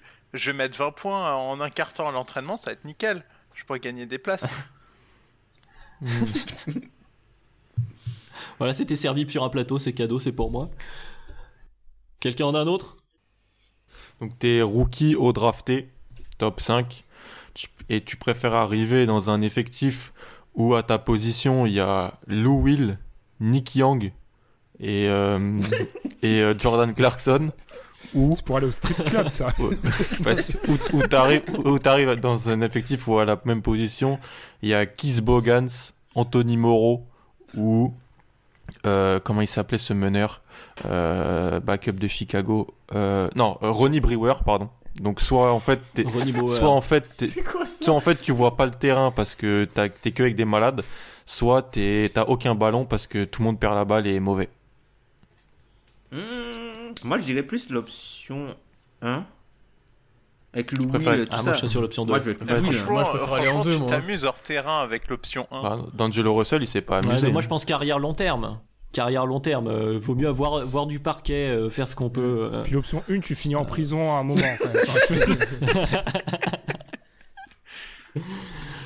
Ou dans la famille Kardashian ah oui. Bon, ça, ça peut être un objectif de vie. hein, peut- Ah, quelque chose à nous confesser, Pierre? Non, non, ça va. Euh, alors moi, mon dernier. Alors, euh, vous êtes fan d'une équipe NBA, c'est le cas de tout le monde ici. Votre équipe gagne trois titres de suite, mais vous avez le droit de regarder aucun match des trois saisons en question, Ouais. et vous ne pouvez parler à personne des trois saisons en question. Ou vous êtes supporter de la même équipe qui perd trois années de suite en finale. Vous pouvez regarder tous les matchs et tout le monde vous parle de ces finales en question. Ah bah moi j'habite à Clermont les gars donc je vis ça au rugby tous les ans en fait. Donc, euh, du coup euh, je sais ce que c'est le deuxième donc euh, ouais je préfère ça quand même. En vrai, Ouais, moi, option T'as pas le droit d'en parler, c'est trop dur. Ouais. Mais oui, mais pas le droit d'en parler. À quoi ça sert du coup tout le, toute la Ouais. saveur à, à je suis trop mauvais perdant moi pareil moi, je sais pas, je Tu dirais peux pas voir les matchs et dire que tu sais juste les scores et que t'as rien vu ouais non c'est pas possible. Putain, c'est dur Tu Ah, peux tu même pas que en parler, tu peux euh. même, même pas dire aux fans Bah, c'est que comme, t'aimes bah, pas. c'est comme les de fans. Celtics. c'est- c'est- C'est comme les fans des Celtics, ils ont vu qu'un titre. hein. Moi, mon équipe a gagné deux fois trois titres et je peux en parler, donc tout va bien. C'est beau. Bon, voilà pour le basket, je crois. Il y a plus de tu préfères euh, basket. Si on passe au tu préfères euh, euh, roue libre, Euh, écoutez, lancez, lancez-vous. Moi, moi j'ai, j'ai rien. J'ai, j'ai eu peu d'inspiration, mais je vous fais confiance. J'ai très Alors- peur après 5 heures de podcast. hein. J'ai très très Moi, peur. j'en ai un qui est un peu lié euh, au sport US. C'est tu as le choix entre ne plus pouvoir regarder le foot US ou ne plus pouvoir regarder euh, le vrai foot. Le vrai foot? Ah, le soccer Ça, ça. ça, le ça soccer. déjà Le long. soccer. Le vrai foot, ça dit déjà long. Non moi, ouais, je- non, mais moi, je drop le foot US personnellement. Pareil. moi aussi. Déjà, je, déjà, je le regarde pas. euh, c'est pas une grande perte pour moi. C'est pour Alan que c'est peut être drôle. bah Ben aussi Ah ouais, Moi, c'est je vrai, lâche le- Ben, je lâche c'est le- un fan de l'OM. Je lâche le foot US parce que le foot est trop important socialement pour euh, parler Ouais. des gens. ouais Ouais. Oh, la stratégie, ça a été réfléchi. Ouais, non, mais c'est vrai, genre, euh, si on gagne une Coupe du Monde, genre, c'est un truc qui est. Ou si j'imagine mon club gagner autre chose, vu que ça n'arrivera jamais, euh, c'est euh, Non mais à part avec moi, tu parles avec qui de foot US tu vois? mon petit frère. Donc, Tu c'est le tout. forces, c'est pas pareil. Bah non parce que maintenant ils vont être pour la même équipe de Ouais. toute façon donc. euh, Allez, c'est bon. Merci. Euh, non, je dirais, co- je dirais, ouais, pareil. À contre. Ouah, c'est dur. Non, je dirais, je lâche le foot US quand même. Le foot, c'est. Puis, papa serait pas content. Ah bah oui. Moi, j'en ai un, si- mais il est un peu en lien en basket, si vous voulez. On- je mêle les deux. On va rigoler. Vas-y, Donc, en vas-y. gros, t'es un pays qui est en banqueroute complet. Genre, et la seule manière de survivre, c'est de gagner à qui veut gagner des millions. Et donc, euh, et donc tu préfères. Et, et donc, t'as deux duos à envoyer, en fait, à qui veut gagner des millions. Oh là là là là là. Tu préfères envoyer Javel McGee et J.R. Smith Ou Kevin Durant et Kyrie. Ah, franchement, Javal. Javal McGee et J.R. Smith. Ah non, Javal, parce qu'apparemment les, les, Non, les gens non, disent non, dans non, les vestiaires, si si, que, que Javal il est pas si. Ouais. Non, l'autre il est, l'autre c'est un platiste. C'est- que- non, mais c'est Shaq Fool qui a donné cette réputation à Javal McGee. Bon, ok, il a aussi une tête qui t'inspire pas l'intelligence, mais, mais je pense que ça serait limite moins pire. Et JR, si ça se trouve, c'est un grand philosophe, un, un grand connaisseur, c'est juste qu'il aime se bourrer la gueule. Ça dépend ce qu'il a pris avant, quoi. juste. Ouais, c'est ça. Ouais. Alors que les autres, Non, moi je prends, les je deux prends autres ont Kyrie l'air et. KD. Moi je prends Kyrie et KD, et KD parce que je, je pense que KD, au-delà de, de ses déclats et tout, il est pas. Oui, c'est vrai, Ah ouais. KD, ça va. C'est peut-être le- dans le des quatre qui a été cité, c'est peut-être lui le plus intelligent normalement. Quand KD est le plus intelligent d'un groupe de 4, c'est compliqué. non, non, mais parce que KD, quand il était au KC, à un moment c'était le gendre idéal. Hein. Hmm. Enfin, il, avait, il était pas Ouais, du tout comme c'est- ça. c'est- c'est c'est sa saison de départ où il s'invente une vie de gangster. Ouais, ouais, Il a ouais, même ouais. arrêté de mettre des lunettes. Moi, je prends Kyrie et KD parce qu'en fait, si mon pays est en banqueroute, va falloir que je gagne le million. Et dans les questions super super dures, il me faut un artiste. Et l'artiste, c'est Kyrie. Stratégie. Pas mal. On a déjà vu que Kyrie dans le clutch, il savait répondre. Voilà, c'est ça. J'ai besoin d'un Arrive à la le question du million. oui. C'est vrai, c'est vrai. Et après, si, il y a un autre critère, c'est que KD, lui, il est capable de t'appeler s'il a besoin. Tu vois qu'on parle. Le coup de fil à un ami. Allez. Le coup de fil d'un ami, KD, il le passe, quoi. Allez, c'est bon. Peut-être pas à l'ami qu'on pense, mais. Non, ouais, S'il demande à Draymond Green, on est foutu, hein, les gars. ouais, c'est ça. On en a d'autres Ou euh, on Ouais, moi en a j'en ai des un spécial confinement si vous voulez. Vas-y. Est-ce que vous préférez être confiné avec la personne que vous aimez le plus ou que vous désirez le plus, mais vous n'avez pas le droit de communiquer avec elle de n'importe quel moyen? Donc ni par la parole, ni par l'écrit, ni par euh, ce que vous voulez toucher, je sais pas quoi. Euh, et ou alors vous pouvez vous êtes confiné avec la personne que vous détestez le plus et vous pouvez faire ce que vous voulez avec, vous pouvez même la tuer si vous voulez. Oh, la violence du type. Alors, les hôpitaux psychiatriques qui nous écoutent tout à l'heure, on avait un cas avec Ben, on a un nouveau cas avec Pierre à vous proposer. J'y ai pensé pendant le podcast, j'y réfléchissais parce que j'en avais pas et, et voilà ce que ça fait le podcast. Moi, je dirais la deuxième. Moi, je dirais la deuxième tout simplement parce que en restant trop longtemps confiné, peut-être avec quelqu'un que tu aimes beaucoup, tu risques de la tuer aussi. En fait, t'es pas confiné. Troisième avec... cas T'es pas confiné avec la première. Tu peux rien faire avec. Et c'est juste un, un, un objet vi- euh, non identifié en fait. C'est ça. Juste un. Ouais, c'est genre elle est, elle est chez toi, elle fait ses trucs et tout, et tu la croises, mais t'as pas rien de droit de lui parler ou de la ou de la toucher ou ce que tu veux. T'as pas, c'est ta meuf. Ça s'appelle un mariage après 30 ans quoi. non parce que tu peux pas t'engueuler Ben, tu peux. Tu vois, des personnes confinées dans un petit espace, ils pètent vite un câble. hein. Enfin, j'écoutais un truc euh, comme quoi, euh, là, depuis le, le confinement était terminé euh, dans une des villes et euh, le taux de divorce avait, euh, enfin, les demandes de divorce avaient augmenté. Quoi. Oui, il a explosé en Chine. Ouais. ouais. Donc tu préfères la deuxième, toi, Tom? Ouais, pourquoi pas Ah, pourquoi pas quelqu'un que je déteste Bah oui, bah c'est cool. Non, plutôt la deuxième option. Nora Madiane, ça m'étonne de toi. Mais eh, au moins, je va peux lui balancer des fions à la gueule toute avec la journée pour me pièce. détendre.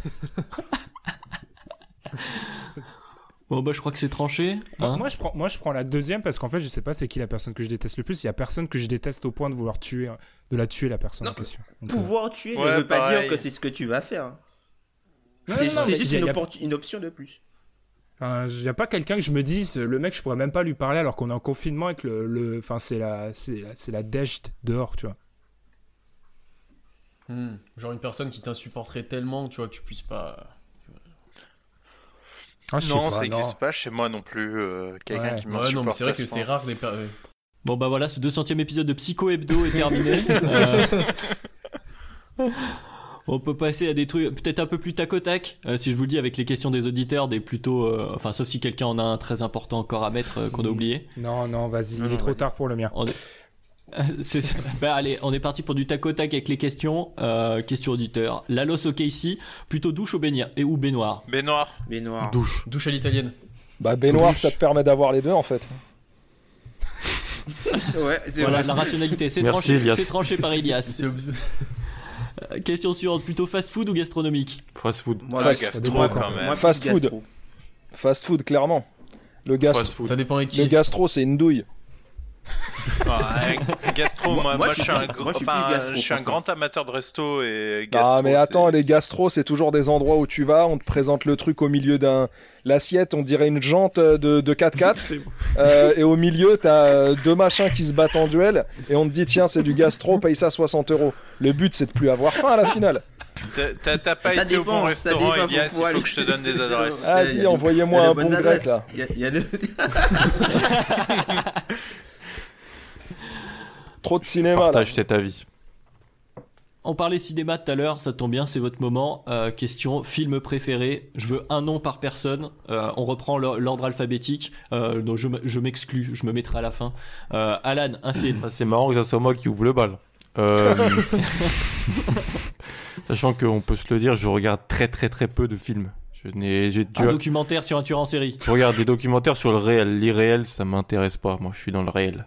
Euh, pour dire aux auditeurs, j'ai dû aller une fois au cinéma en, en octobre. Ça faisait 4 ans que j'avais pas été. Et donc, j'ai été voir Parasite et j'ai très apprécié ce film. Donc, vu que c'est un film qui a été primé, je pense que je peux dire que c'est, euh, pas un de mes films préférés, mais c'est un des meilleurs films que j'ai vus. Sinon, je dirais, euh, j'ai bien aimé Inception. C'est un des seuls bons films Oh. que j'ai dû voir, peut-être. Oh. Pas mal. Avec Voilà, je suis Léo. surpris qu'il ait Alan. vu ça même, tu sais, incroyable. Merci. J'ai pas tout compris, mais je l'ai vu. Personne n'a compris. C'est- au moins l'important. Ça dépend de la toupie, tout ça. Est-ce que la, est-ce que la la, toupie, elle est-ce s'arrête ou ou pas à la fin On sait pas. Euh, Est-ce qu'ils sont dans le rêve du rêve? Ben, Adrien, Adrien, Adrien, je me permets de te couper deux secondes. De toute façon, Adrien ne sait pas que je le coupe à ce moment-là, puisque c'est le Ben du futur qui vous parle, le Ben du montage, qui, je dois l'avouer, assez plaisant à monter et même à écouter. J'espère que c'est le cas aussi pour vous, les auditeurs. Vous l'aurez compris à ce moment-là du podcast, l'enregistrement, on enregistre depuis plusieurs, plusieurs, plusieurs heures, puisque les deux parties ont été enregistrées en même temps. Adrien a fait un très beau boulot d'acteur, mais je pense que nos auditeurs auront compris euh, que le racolage que j'ai fait était un petit peu grossier, donc les, deux épisodes ont été enregistrés à la suite. Et au vu de la durée de, ces deux épisodes, vous comprenez qu'on a enregistré pendant beaucoup, beaucoup, beaucoup d'heures. Là, en l'occurrence, on arrive sur la fin. Et avec la fatigue couplée à ces heures qui s'accumulent, il se peut par la suite qu'on ait fait certaines petites blagues qui pourraient ne pas passer chez certains de nos auditeurs. On a donc décidé, enfin j'ai décidé, en en parlant à mes acolytes, de censurer, entre guillemets, certaines des prochaines blagues qui vont arriver. C'est-à-dire que par la suite, à certains moments du podcast, vous, vous allez entendre ce petit bruit. Voilà, pas de panique, ce n'est pas votre iPhone, vos enceintes Bluetooth ou votre, ordi portable qui bug. Tout simplement nous qui avons décidé de, de censurer, encore une fois, entre guillemets, une blague qui aurait pu un petit peu dépasser les limites. Voilà, c'est tout. Je rends la parole à Adrien et je vous retrouve dans 10 secondes peut-être, parce que je crois qu'Adrien, Adrien me donne, vous voyez, après beaucoup d'heures de montage, même moi je fatigue, Adrien me donne la parole pour cette question justement sur le film préféré, si je me souviens bien. à toi, un film? Euh, Euh, à part ça, Dans un tel contexte, heureusement qu'il est pas en France. il est 3h du matin, les gars, chez moi. Euh, Astérix et Obélix, Mission Cléopâtre. Forcément. Oh. Classique. Très bien, très bien, classique qui fonctionne. Euh, je connais plus mon ordre alphabétique. Ilias, je crois? Euh, bon, facile. Euh, les évadés. Ah, encore un choc générationnel. Ouais. Mais bon, euh, les gars, pour ceux qui ne l'ont pas vu, foutez-vous devant, il est disponible sur Netflix. Euh, vous allez passer un, un- un très très grand moment. Ah, c'est les conseils confinement, euh, voilà, cette euh, exactement. Il y, a, il y a ce côté ludique, mais après, euh, j'ai- ça, dans mon esprit, ça a longtemps bataillé avec Casino de Scorsese. Ah, vous, vous connaissez vos classiques. Maintenant, Madiane. Ah, classique encore, Les Aventures de Rabbi Jacob. Euh, c'est un de mes films favoris. Moi, je- je suis Exceptionnel, exceptionnel. Je suis fan et avec mes parents, on le regardait souvent, donc euh, voilà. Génial comme film. Pivert. La Madeleine de Proust de Madiane. Pierre, un film pour toi. Euh, moi, c'est Hitch avec Will Smith. et Ah, le charreau Expert en séduction. je sais pas pourquoi. Mais... Wow. Et après, euh, Star Wars parce que c'est Star Wars, c'est tout. Voilà. C'est dans Hitch qu'il y a Albert Brennaman Oui, Ouais, c'est ce film-là. Il est vraiment drôle et à chaque fois que je le regarde, en fait, ça me. C'est vrai. C'est le film que je regarde et qui me détend à chaque fois et que je fais ouais, vraiment. C'est vrai qu'il est marrant et en plus, euh, dedans, il y a une Eva Mendes euh, à son top. Prime Eva Mendes. Ah ouais, c'est- c'est Playoff Eva Mendes. Voici le conseil ciné Charo. Euh, Tom, relève-moi ce niveau. Alors moi, mon film préféré, c'est euh, Demolition Man. Alors c'est un film avec euh, un film avec Wesley Snipes et, euh, et, Et Sylvester Stallone. Stallone. Je connais toutes les répliques du film. Et je tiens à préciser que moi et Tom, on a pas mal échangé à ce sujet lors d'une soirée, c'était celle du MLKD, où on s'amusait à se balancer les répliques, c'était assez marrant. Moi, je Et comprenais Stallone, rien. Stallone, Stallone et Snape, ils sont vraiment très très forts dans ce film. Excellent. En plus, euh, enfin même euh, le, le- le doublage de l'époque et tout est exceptionnel. C'est un, c'est un film que t'as même pas besoin de forcément voir en VO, quoi. Eh ben, je, je vais terminer avec euh, aussi un vieux film. Alors, pareil, moi j'ai une culture ciné, ça se sait pas trop encore, mais je suis un peu comme Alan. Euh, Je vais très peu au cinéma, mais quand même. Et j'ai un truc, c'est que j'adore les westerns. Donc, euh, je vais citer Mon nom et personne, Oh qui oui. est Oh un énorme classique avec euh, la BO d'Ennio Morricone qui est extraordinaire. Euh, si vous l'avez pas vu, allez voir Mon nom et personne. Ça, ça reste pour un western, c'est pas le, le moins le moins accessible. Euh, Les fameux euh, les fameux scripts qui tiennent sur une feuille euh, une feuille simple et qui durent 5 heures de film, c'est un peu la classe, mais Mon nom et personne, ça va, c'est pas trop ça quoi. Donc ça, c'était pour euh, pour les films. Et justement, vu qu'on était dans l'histoire, tiens, bon, bon, bon- bon enchaînement avec la question de Flavien BLK. Votre personnage historique préféré? Alors là, on va faire un peu d'histoire avec. euh, bah, de- ça dépend ce qu'on considère comme historique, mais euh, écoutez, bah à vous de me dire. Euh, je sais pas. euh, Tom, personnage historique préféré Alors, je pense qu'il n'y a pas grand monde ici qui le connaissent. Moi, c'est ce Toussaint euh, l'ouverture. Non, non, non, même pas. Joseph Ignace. C'est un peu dans le même style, Joseph Ignace, euh, puisque Toussaint l'ouverture, c'était plus en, en Haïti. À Haïti, pardon, à Haïti. Et euh, Joseph Ignace, c'est plus. euh, c'était un personnalité, ça a été un personnage très important euh, dans la première abolition de l'esclavage en Guadeloupe en 1802. Très bien, c'est la culture. Un tueur en série, peut-être, Alan? Non. je je m'y attendais pas, celle-là. Euh... non. non, pas de Faut que tu trouves un autre nom vite, parce que sinon il y a un Oui. doute qui s'installe. C'est ça, les tueurs en- j'en ai 5-6 en tête là.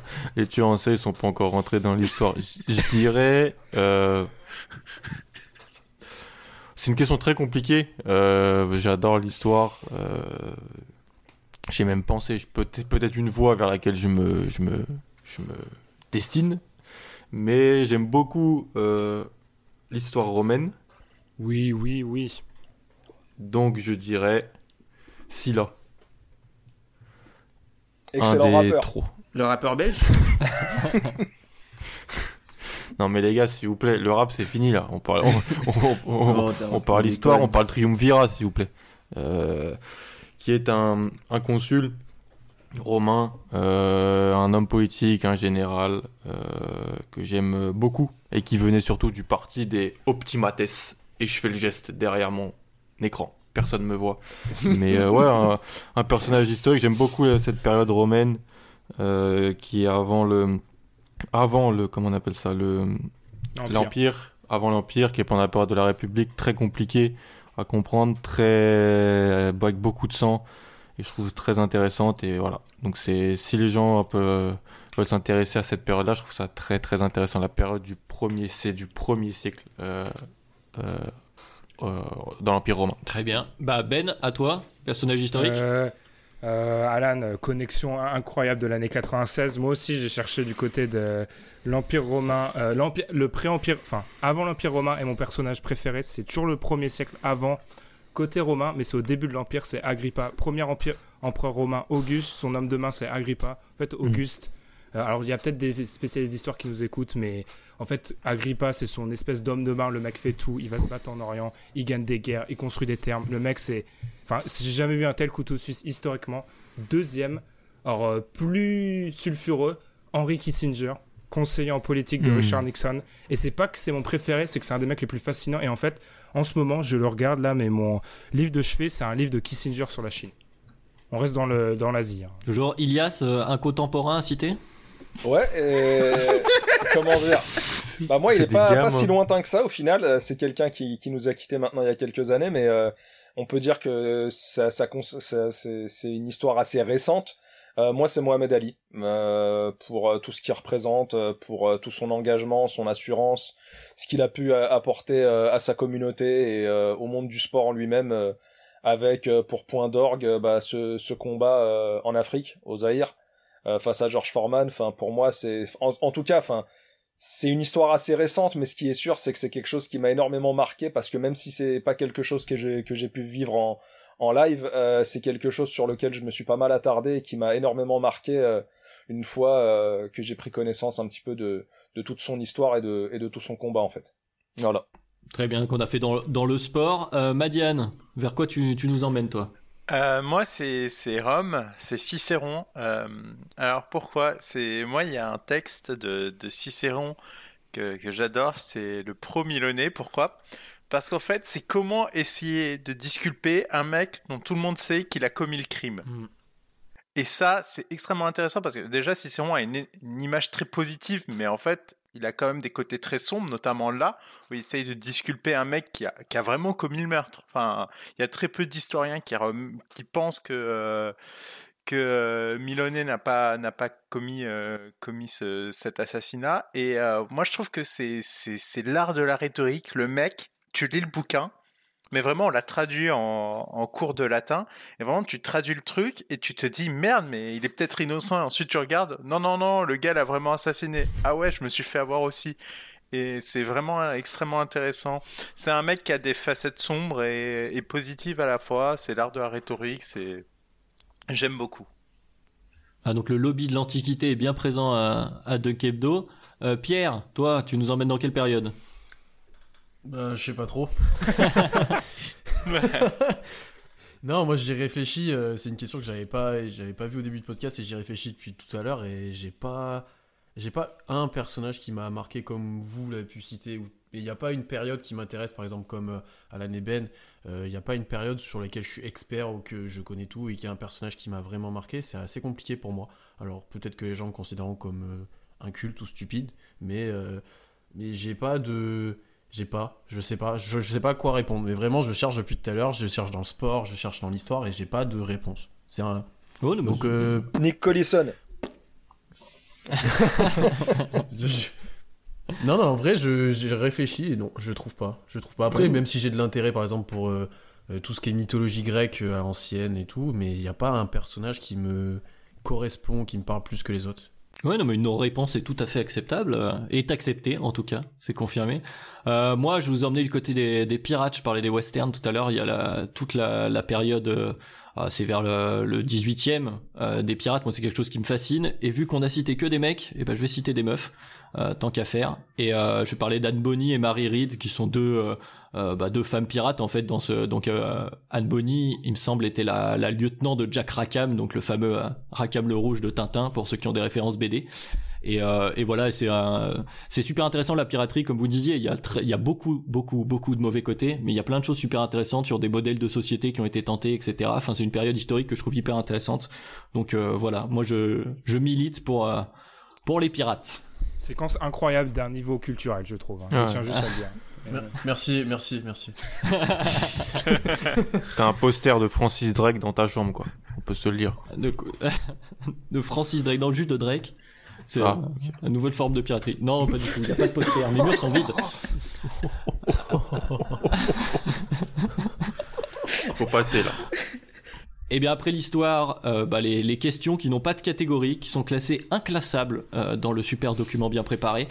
Et on commence avec la première question qui est de The Pendant Lie sur Twitter qui nous demande est-ce que du coup on peut parler des Knicks? Bah on n'a pas prévu de parler de basket donc c'est bon. Mais je pense que la vanne était là dans le truc. C'est ça. C'était fait exprès. Voilà. voilà, donc on degré. Exactement. Il y avait un hashtag pas tapé euh, derrière. donc, euh, voilà, c'était à peu près. Donc là, il y a une question qui va concerner que peu d'entre nous. Ça va sûrement surprendre certains. Euh, le Pascal Siakam FR qui nous demande l'avis sur la fin de Game of Thrones. Donc, euh, je donne la parole à ceux qui ont vu Game of Thrones et il me semble qu'ils ne sont pas nombreux. ça, je, peux parler par contre. ça, je peux parler aussi. pour une fois. Bah, vas-y, vas-y, Pierre, vas-y, vas-y. je pense que je suis moins déçu que la plupart des gens. Euh, parce que ça a répondu à quelques attentes que j'avais ou quelques espoirs que j'avais, et parce que aussi j'avais peut-être moins euh, d'espoir sur d'autres choses, où j'avais moins d'attentes, parce que c'est une fin de série, et une série qui avait une telle euh, ampleur comme Game of Thrones, en fait tout le monde ne pouvait être que déçu de la fin. euh, n'importe quoi qui pouvait pondre, euh, je pense qu'il y allait avoir des déçus et ça allait être critiqué, etc. Comme la dernière saison d'ailleurs, il y a beaucoup qui l'ont critiqué et moi j'ai apprécié. Alors il y a des épisodes, oui certes, qui sont moins bien ou qui a un peu des creux, mais euh, j'ai vraiment apprécié la saison et la fin m'a plus ou moins satisfait. C'était pas la folie. euh, mais ça m'a plus ou moins satisfait. Après, il y a encore des choses que j'aurais, à m'avoir certaines réponses. J'aimerais peut-être que ça se finisse autrement, mais je suis plutôt satisfait. On va pas spoiler, même si normalement il y a, il y a comment on dit, je sais plus. Prescription. On peut spoiler, mais ouais, prescription. Euh, mais on va pas spoiler, mais voilà. Bah moi je te rejoindrai un petit peu euh, dans enfin j'irai un petit peu dans ton sens aussi Pierre euh, dans le sens où c'est vrai que c'est peut-être pas une fin euh, à, la, à la hauteur de nos attentes mais euh, je trouve qu'elle a été trop surcritiquée euh, et euh, rabaissée euh, au point que de, de, de remettre pour certains en question euh, tout, tout le reste de la série quoi. Donc euh, Ouais, moi personnellement j'ai j'ai j'ai pas euh, surkiffé la fin mais j'étais pas non plus euh, déçu au point de de jeter tout le reste. Euh, moi, c'est pour moi clairement euh, une série qui a, qui a marqué bah, l'histoire de, de- de- des séries, l'histoire du, du cinéma en lui-même, parce que on peut, on peut presque dire que c'est des, des, des mini-films euh, auxquels on a droit lors de la dernière saison. Euh, Il Mm. suffit de, de Oui. prendre ne serait-ce que, que l'épisode 3. Euh, du coup, on, on comprend plus ou moins, vu que c'est un épisode qui, qui est non-stop en fait dans, dans, dans l'action, on comprend un petit peu euh, la, la nature des deux premiers épisodes de la dernière saison. C'est-à-dire qu'on a deux, deux Ouais. épisodes assez calmes et on sent que c'est justement le calme avant la Le tempête avant la parce que ouais. l'épisode 3 c'est euh, enfin Ah, l'épisode incroyable, 3 ouais. enfin c'est c'est exceptionnel. Et alors bah le final il est euh, il est aussi incroyable. Euh, je parle de, de- des derniers épisodes euh, enfin visuellement en termes d'effets spéciaux etc de dramaturgie et tout ça. Après voilà il y y a on, on sait ce que les fans euh, plus ou moins euh, euh, ciblent en, matière de déception mais euh, faut pas non plus exagérer au point de, remettre toute cette série en question. Ça aurait peut-être juste mérité d'être un peu plus long, plus Voilà, d'épisodes pour prendre le temps des choses, comme il est fait depuis le début de la série, mais sinon c'était bien. Vas-y Tom. Ouais, moi je l'ai trouvé euh, un petit peu court. Comme il y a, il y a certains éléments, je trouve, qui ont été un peu euh, un peu bâclés, certes par rapport euh, à l'ampleur euh, et ce qu'on attendait. Après, enfin globalement, enfin la série, la série, elle est vraiment lourde. Sinon, enfin la fin, enfin le dernier épisode, je le trouve un peu glauque, franchement. Enfin surtout la, la toute fin, on va pas spoiler, mais la toute fin, euh, voir qui récupère le trône, tout ça, ben, je trouve ça super bizarre. Franchement, la façon dont c'est euh, dont c'est amené. Mais sinon, euh, globalement, j'ai beaucoup d'action. Ils ont pris quand même le temps de la narration, même si euh, tout n'était pas euh, très très précis. Quand tu vois que les mecs, euh, ben, ils, vont d'une partie du, de, de la carte à Mhm. une autre en, en un Mhm. épisode, tu te dis, ben, c'est pas possible. Euh, et euh, non, non, enfin, franchement, je trouve que certes, elle a été critiquée par rapport, au- par rapport aux autres, puisque dans, dans, les autres, dans les autres saisons, il y avait beaucoup plus de matière, mais pour, euh, euh, pour un final, ça va. Moi, je trouve que ça va pour un final. D'autant que là, si, si on regarde bien les, les- la, la dernière saison, on estime euh, qu'elle a qu'elle qu'elle comprend pas suffisamment d'épisodes, mais au final, c'est aussi la première fois qu'il prenait ouais. le voilà, il prenait quand même le format euh, euh, d'un film, Film, quoi. C'est-à-dire, euh, Ouais. on, était Ouais. entre 1h25 et 1h30 euh, par épisode. Au final, bah, on en arrivait à la dizaine d'épisodes qui étaient présentes dans les autres saisons, quoi. Je pense que c'est surtout, je pense que si- ce qui a surtout fait parler, c'est le, le manque d'intrigue. Bon, après, on va, on va arrêter d'en parler, mais je pense que c'est surtout le, le, le côté euh, manque d'intrigue où tu vois qu'il y a des éléments qui, qui apparaissent comme ça, euh, tu sais pas d'où ça vient. Ouais. Certaines facilités, ouais. Ouais, c'est trop facile. Ouais, alors que d'habitude c'est très Ouais, construit c'est et ça. très bien fait en sous-main, en- voilà, c'est vraiment bien fait. ça. Le pire, c'est qu'on n'aurait rien dit euh, au fait qu'ils nous proposent une saison 9, quoi. ils, ils pouvaient Ouais, prendre leur temps. C'est hein. ça. Ouais. Mais le bon. bilan, c'est que Game of Thrones a marqué euh, parce que quand on lance ceux qui ont vu cette série, ils ne peuvent plus s'arrêter. Voilà. C'est incroyable. Très grande série, les gars. Euh, on quitte l'univers des séries pour retourner à la chanson. Euh, question suivante, toujours Pascal Siekam France qui nous demande à quel point est-ce qu'on aime Taylor Swift. Euh, il s'était renommé Taylor Swift France, je crois d'ailleurs. de- Ouais, dans le dans le comté Fairgate, il était Taylor Swift France, Exactement. Un avis sur Taylor Swift quelque part euh, Musical ou physique? euh, ou financier. Non, non, non, Euh, non, les gars, on est woke, on est en 2010, de- 2020 là. financier peut-être. C'est un bon parti. Voilà. Non, c'est la pop star la plus insipide de toutes les pop stars insipides qu'il y a actuellement sur la planète. Donc, euh, Ouais, il y a des chansons qui passent, mais que j'écouterai pas, mais qui tu, tu connais l'air quoi. tu Eh vois, les gars, les gars, Team Britney. On va repartir. Par exemple, tu vois, Taylor Swift, elle a pas le, le, le, le, le, le charisme d'une Britney. T'imagines, j'ai utilisé charisme et Britney, et Britney dans la même phrase. Mais bon, euh, donc, Ouais, mais euh, comme disait Ben, Taylor Swift c'est plus euh, c'est plus lisse. Mais moi j'ai une image en tête, c'était une vidéo qui avait été faite par les cheerleaders des Miami Dolphins sur une musique de Taylor Swift. Voilà, c'est tout ce que ça Non, m'a. c'est C'est pas une musique de Taylor Levy, c'est Swift. Carly Rae Jepsen. C'est- Un petit non, peu c'est de Carly. Rae Jepsen. Non mais On moi j'ai celle sur connaît, cette 22 vidéo. de Taylor Swift. non non mais moi j'en ai une de 22 de Taylor Swift, j'ai même le titre. Donc euh, Bah, ça Pierre sera et moi, on a une autre Euh, référence. Eh ben, écoutez, on s'échangera nos bons procédés, voilà. On remercie euh, le gang pour cette Bon, question. franchement, moi, j'ai enfin, Euh, vraiment rien à dire là-dessus. Puisque, en fait, je connais le nom, mais je sais absolument pas qui c'est. Je vais passer pour un je, je, Franchement, je vais passer Pareil, pour un j'ai jamais entendu un le seul nom, morceau, Le nom moi. me dit quelque chose, mais je sais absolument pas ce qu'elle fait, à quoi elle ressemble. Il y en c'est a une chanteuse, une actrice. euh, Peut-être, mais je sais que pas que peut-être déjà entendues. Mais... Mais en fait, c'est une chanteuse Des chansons. de, de- À la base, Ouais, c'est une ouais, chanteuse voilà. de country, un peu, enfin de pop country, et qui, qui marchait beaucoup aux États-Unis. Elle a fait un truc plus pop et elle a été très influente. Elle était parmi les artistes les plus influentes du monde euh, dans les, les classements qui sont faits par je sais plus quel magazine. Et mais euh, mais ça ça ça a pas autant sorti de, des frontières des États-Unis comme disait Ben. Elle est assez lisse, c'est l'enfant sage, etc. Donc euh, Et voilà, elle te, fait, elle te un album où soi-disant, euh, voilà, c'est c'est euh, c'est un rebelle, mais en fait, c'est du c'est c'est totalement insipide. Ça m'ennuie à un point. On peut passer à une question suivante, s'il vous plaît. Là, il est 4 heures du matin. Non, mais ce que, ce que- tout à fait. les gars, Eh ben, juste- tiens, Ben. ce que vous sous-entendez, en fait, c'est que ça manque de piment. Son histoire. Oh là là là là. là. Oh là là là là là. C'est non, c'est un non. Euh, on est de moins en moins woke à 4h du matin. Nous, c'est pas 4h du matin, mais c'est après 4 heures de podcast. C'est un peu le même principe. Alors, du coup, on enchaîne. Voilà, Ben, tiens, à 4h du matin, penses-tu qu'il y a une vie extraterrestre? Euh,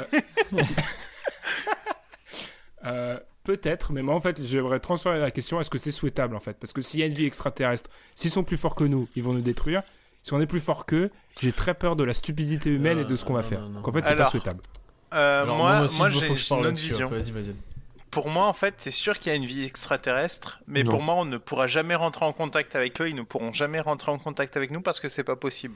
Et du coup, moi, je pars du principe qu'il y en a une parce que l'univers étant infini, t'as forcément un endroit où ça s'est développé, Mm. mais on n'ira jamais et on les verra jamais. L'instant Mm. Bogdanov. Moi, je suis plutôt d'accord avec Madiane. Je suis plutôt d'accord avec Ouais. Madiane, sauf qu'après, peut-être qu'un jour, on aura les moyens de rentrer en contact avec eux, même si ça paraît inconcevable. Mais le truc, qu'on, nous, on est très euh, euh, centré sur la Terre, mais eux, ils en ont peut-être rien à secouer, en fait, de Ouais. nous. On est peut-être les qu'on dit, on va les con-. Mais oui, mais oui, en fait, nous, on est trop en mode, on va les conquérir, on va peut-être collaborer avec eux, machin, mais eux, ils ont peut-être rien à secouer, ils voient ce qu'on fait, on fait un peu de la merde, on va se le dire, donc ils vont dire, bon, bah, on va faire nos propres trucs, et voilà, ils ont sûrement rien à secouer, en fait. Mais Donc, moi, euh, j'avais vu une Moi, par contre, je suis... Ouais, vas-y, vas-y. Je, je- je suis juste certain qu'il y a une... c'est pas ça paraît pas vraiment concevable avec la taille de, de l'univers enfin de tout ce qu'il y a euh, dans l'espace que on soit les seuls euh, vivants euh, même si on ne les voit pas ou les contacte pas ça paraît inconcevable en fait donc je vois pas pourquoi nous on serait là et pas quelqu'un d'autre Ouais. Par contre, il y, a il y a une interview d'Astier qui était super drôle par rapport à ça. C'était qui disait mais imaginez si ça se trouve, euh, genre les extraterrestres débarquent, ils arrivent et en fait ils ont envie d'étudier, je sais pas, les poissons ou je sais pas quoi, parce que pour eux c'est magnifique et que nous on est juste des connards euh, dont ils s'en foutent. Ce serait tellement parfait. Faudrait limite faire un film sur ça. Bah, Il y a Les toute extraterrestres l'exoconférence débarquent, d'Astier, elle ont parle rien de à ça. hein. foutre. Toute l'exoconférence d'Astier tourne autour de ça, c'est le spectacle. ouais Voilà, pour ceux qui l'ont pas vu. qui est incroyable à voir d'ailleurs Ouais, ouais, pour ceux qui l'ont pas vu, c'est le petit conseil. Bon, on va redescendre sur Terre maintenant. Euh, le FKP nous demande qui est le meilleur skieur d'entre nous. Alors, je vous le dis tout de suite, c'est pas moi. Donc, C'est pas euh, J'ai moi, jamais moi, été au ski. Ah, moi je Pareil. skie. Moi je skie. Alors vous allez me dire, c'est l'Antilla qui skie. Vous êtes sérieux les mecs Rasta Vous êtes Rocket. sérieux les mecs Ah, moi je kiffe le ski en vrai. Moi, j'ai jamais été. Jamais été. moi ski de fond donc euh, je suis nul en ski Moi, j'y suis allé quand j'étais petit, mais j'ai fait de la luge, donc ça compte pas. Moi je kiffe bien le ski, franchement la donc descente c'est et top, tout ça, alors. kiffe Ouais, mais ça coûte un bras les vacances au ski, c'est chaud. Ah, c'est ça, c'est ça. ça peut, ça peut coûter une jambe aussi je peux- Ouais. Les croisés. Ouais. non. ah, ça devient dur aussi à la présentation au bout de 4 heures. Euh, Oh Autre Ouais, question. non mais attends en, en vrai on peut pas laisser ça attendez. Faut que tu Oh, elle coupes. sera peut-être sautée. Elle sera peut-être sautée. Je te cache pas. il y a deux trois trucs qu'on peut pas laisser après bon. Question suivante. Euh, un vêtement que vous avez depuis longtemps qui représente un souvenir pour vous. Alors là, on est dans la Madeleine de Proust. Alors, on a déjà évoqué les maillots, euh, les maillots de basket. Je sais pas si vous avez autre chose. Moi, j'ai un maillot de foot. Euh, mon premier maillot de foot, c'est celui de Raoul au Real Madrid. Et, et du coup, je portais à chacun de mes entraînements et tout. Même au bout d'un moment, du coup, euh, mes coéquipiers me surnommaient Raoul. Et c'était marrant. Du coup, voilà. Euh, J'adore ce joueur et euh, j'adore ce maillot. Pareil, moi aussi de mon côté, c'est un maillot de foot. Euh, tu sais, il est quasiment arrangé au rang de, de relique. Euh, le truc, c'est, euh, enfin, c'est un maillot de, de Maradona euh, de l'époque napolitaine avec euh, le va, logo, euh, avec le logo Buitoni. Et j'en suis extrêmement fier. Ah bah tu peux, tu peux, hein, c'est be- belle relique. Quelqu'un d'autre a une relique? Euh, moi, j'ai un, j'ai un maillot de Brandon Roy. Oh. Ah oui, c'est vrai, la passion de Tom pour Brandon Roy. Mm. Quel joueur. Retiré de Ah, bio, enfin, bio, je sais pas combien.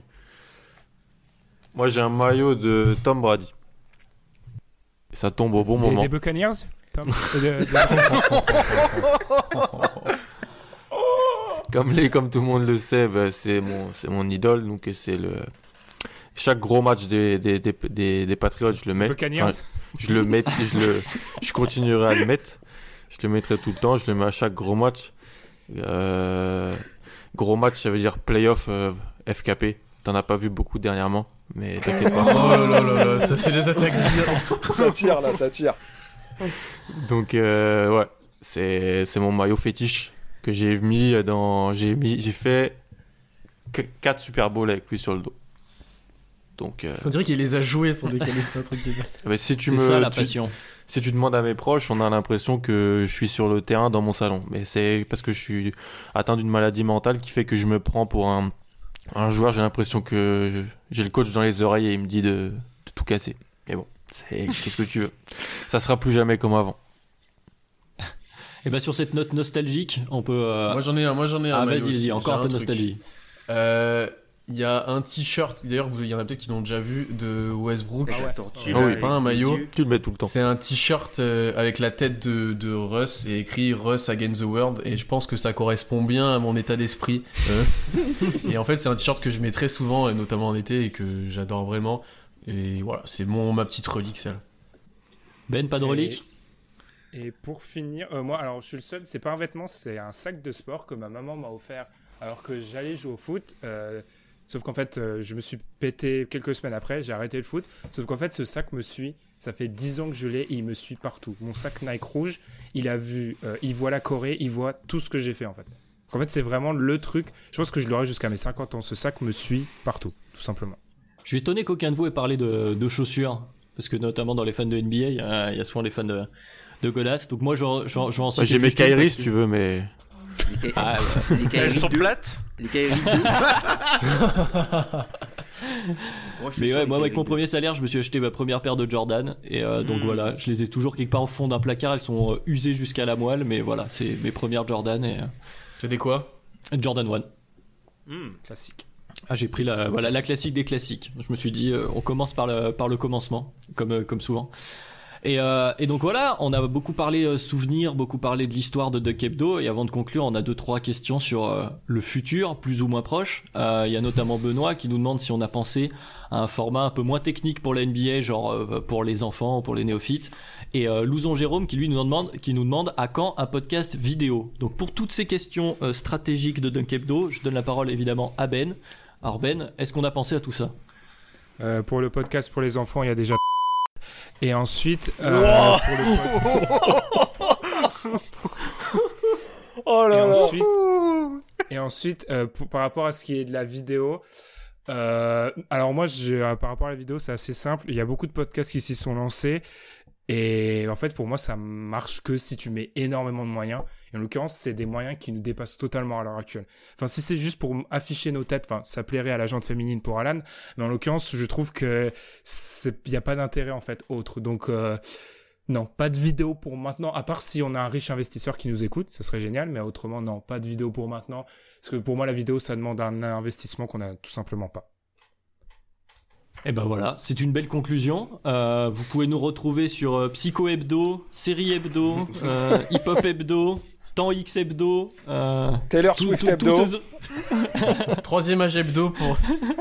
Ouais, déjà la référence à temps X, j'en suis pas sûr. Enfin voilà, on aura parcouru beaucoup, beaucoup de sujets dans ce 200e épisode. C'était long, mais c'était très sympa. Euh, évidemment, donc vous nous retrouvez plus sérieusement toujours sur les mêmes plateformes, sur les réseaux sociaux, sur euh, les plateformes de podcast. Euh, merci beaucoup les gars. Euh, c'était une sacrée cour de récré, mais c'était super sympa. Euh, je, on a Ben, essayé t'avais de pas des faire euh, remerciements au possible. Ah, mais évidemment, je vais lui laisser faire les remerciements, euh, évidemment.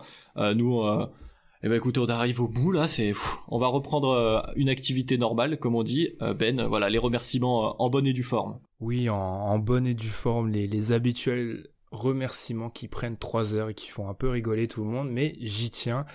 Premièrement, forcément, je vais remercier mes six acolytes, les membres du, de l'équipe du, podcast de Hebdo.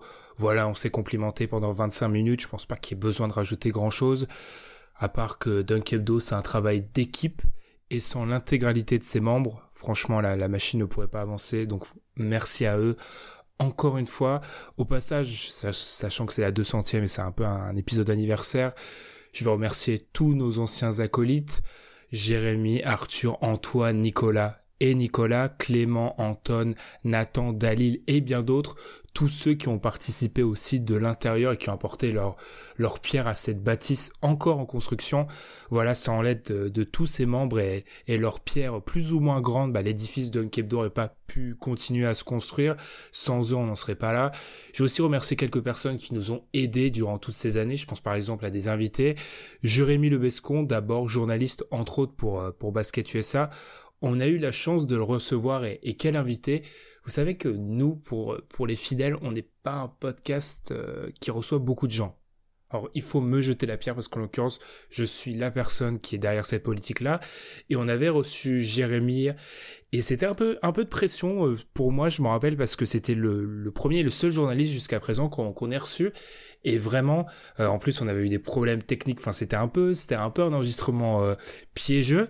Et Jérémy avait été de un super compréhensif, vraiment super sympa avec nous. Et en fait, il nous a traités comme euh, comme ses égaux. Et j'ai trouvé ça vraiment génial. Et en plus, quelle analyse. Euh, moi, je suis, vous l'avez deviné, euh, ça a été euh, plus ou moins dit euh, trois quatre fois dans le podcast. Je suis quelqu'un qui aime bien tout cadrer. Voilà, mes épisodes, mes trames, elles doivent être précises, euh, faites trois jours à l'avance. Mes sujets doivent être là quatre jours à l'avance. Et voilà, c'est un peu, c'est rigoureux. Parfois, je saoule les autres, j'en ai conscience. Mais voilà, je suis comme ça. Et Jérémy, ça avait été un peu fait à la va-vite. Mais malgré le fait qu'on on l'avait envoyé les sujets et les pistes, les pistes de, de sujets euh, quelques heures avant, bah super analyse et vraiment hyper impressionnant de voir un, professionnel euh, à, à l'œuvre. Je vais aussi en profiter pour remercier bah, tous nos invités pendant, pendant ces 200 épisodes. Étienne de Chicago Bulls France, Greg de Longshock, Tanguy de, de Q-Basket, Winston de Piston FR, Sylvain de Inside Basket, de Pain Don't Lie et le gang qu'on a reçu euh, au dernier épisode, le 199. Merci à tous d'avoir participé à notre émission. Un merci aussi à, Fabrice, un auditeur avec lequel j'ai pu échanger par DM sur Twitter, qui nous a fait un, on en avait parlé, un, don euh, hyper généreux. Et je sais toujours pas, enfin je, sais- enfin, je suis toujours euh, abasourdi par ça. Enfin, merci Fabrice. Ça nous avait permis de, ça vous nous avait permis, pardon, de rentrer à peu près dans nos frais. Et ce qui était une première pour nous parce que le podcast ça coûte, j'ai pu le dire sur euh, Twitter, donc merci à Fabrice. Tant qu'on est un peu sur cet aspect financier, je l'avais dit sur Twitter pour ceux qui nous suivent et ça avait été relayé par le, le, le compte Twitter du site, on va bientôt intégrer de la publicité au podcast. Alors je précise que tout ça, ça c'est gelé à cause euh, du contexte actuel et, voilà du virus. Donc la, la pub devait arriver pour aux alentours de la 200e, mais ça va arriver un peu après. Mais ça devrait être installé cette année. Euh, ça sera en l'occurrence une petite pub de 30 secondes avant chaque épisode, les nouveaux comme les anciens. Euh, c'est déjà, enfin c'est, je m'étais longuement expliqué sur Twitter, mais je peux le re- revenir là-dessus là, euh, rapidement ici. C'est d'abord pour euh, rentrer dans nos frais parce que le podcast ça coûte entre le matériel. euh, On se fait souvent tacler sur nos sons, sur notre son, et je peux le comprendre si on compare ça à des gens qui enregistrent euh, dans un studio. Mais je pense qu'on voit actuellement avec tous les podcasts de gros médias qui sont obligés d'enregistrer. D'enregistrer en dehors du studio qu'enregistrer quand on n'est pas tous réunis autour d'un studio, ça prend du temps. Ça prend surtout du temps pour nous parce que notre technique d'enregistrement, on diffère peut-être un peu des autres, donc ça prend du temps au montage, mais notre son est de meilleure qualité. Et pour avoir, pour être euh, celui qui va monter, je pense que là, on est quand même sur un son qui, on peut difficilement faire mieux euh, au niveau du son pour le podcast. Donc il y a un investissement derrière et c'est c'est quand même un coût, voilà, les micros, etc.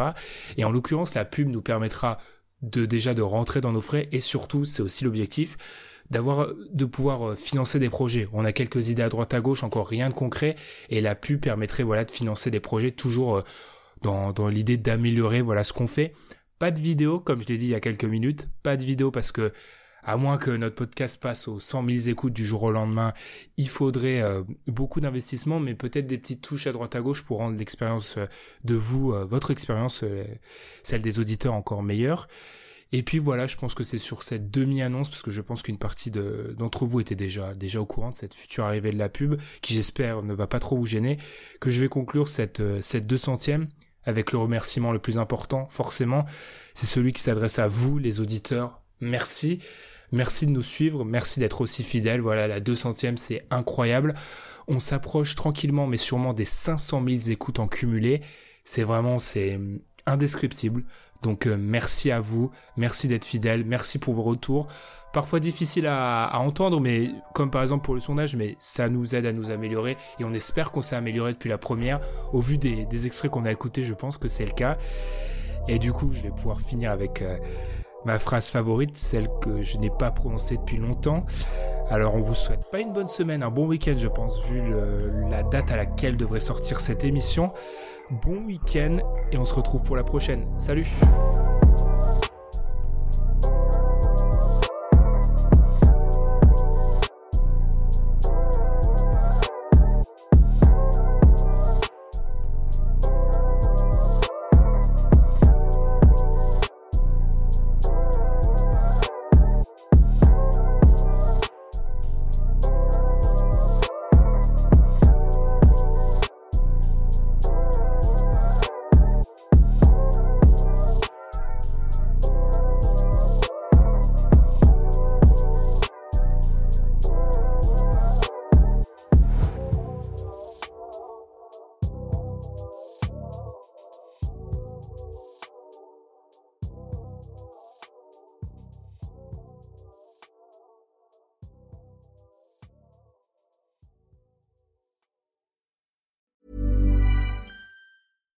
Flexibility is great. That's why there's yoga. Flexibility for your insurance coverage is great too. That's why there's United Healthcare Insurance Plans.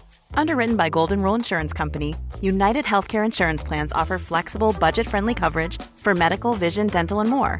One of these plans may be right for you if you're, say, between jobs, coming off your parents' plan, turning a side hustle into a full hustle, or even missed open enrollment. Want more flexibility? Find out more about United Healthcare Insurance Plans at uh1.com.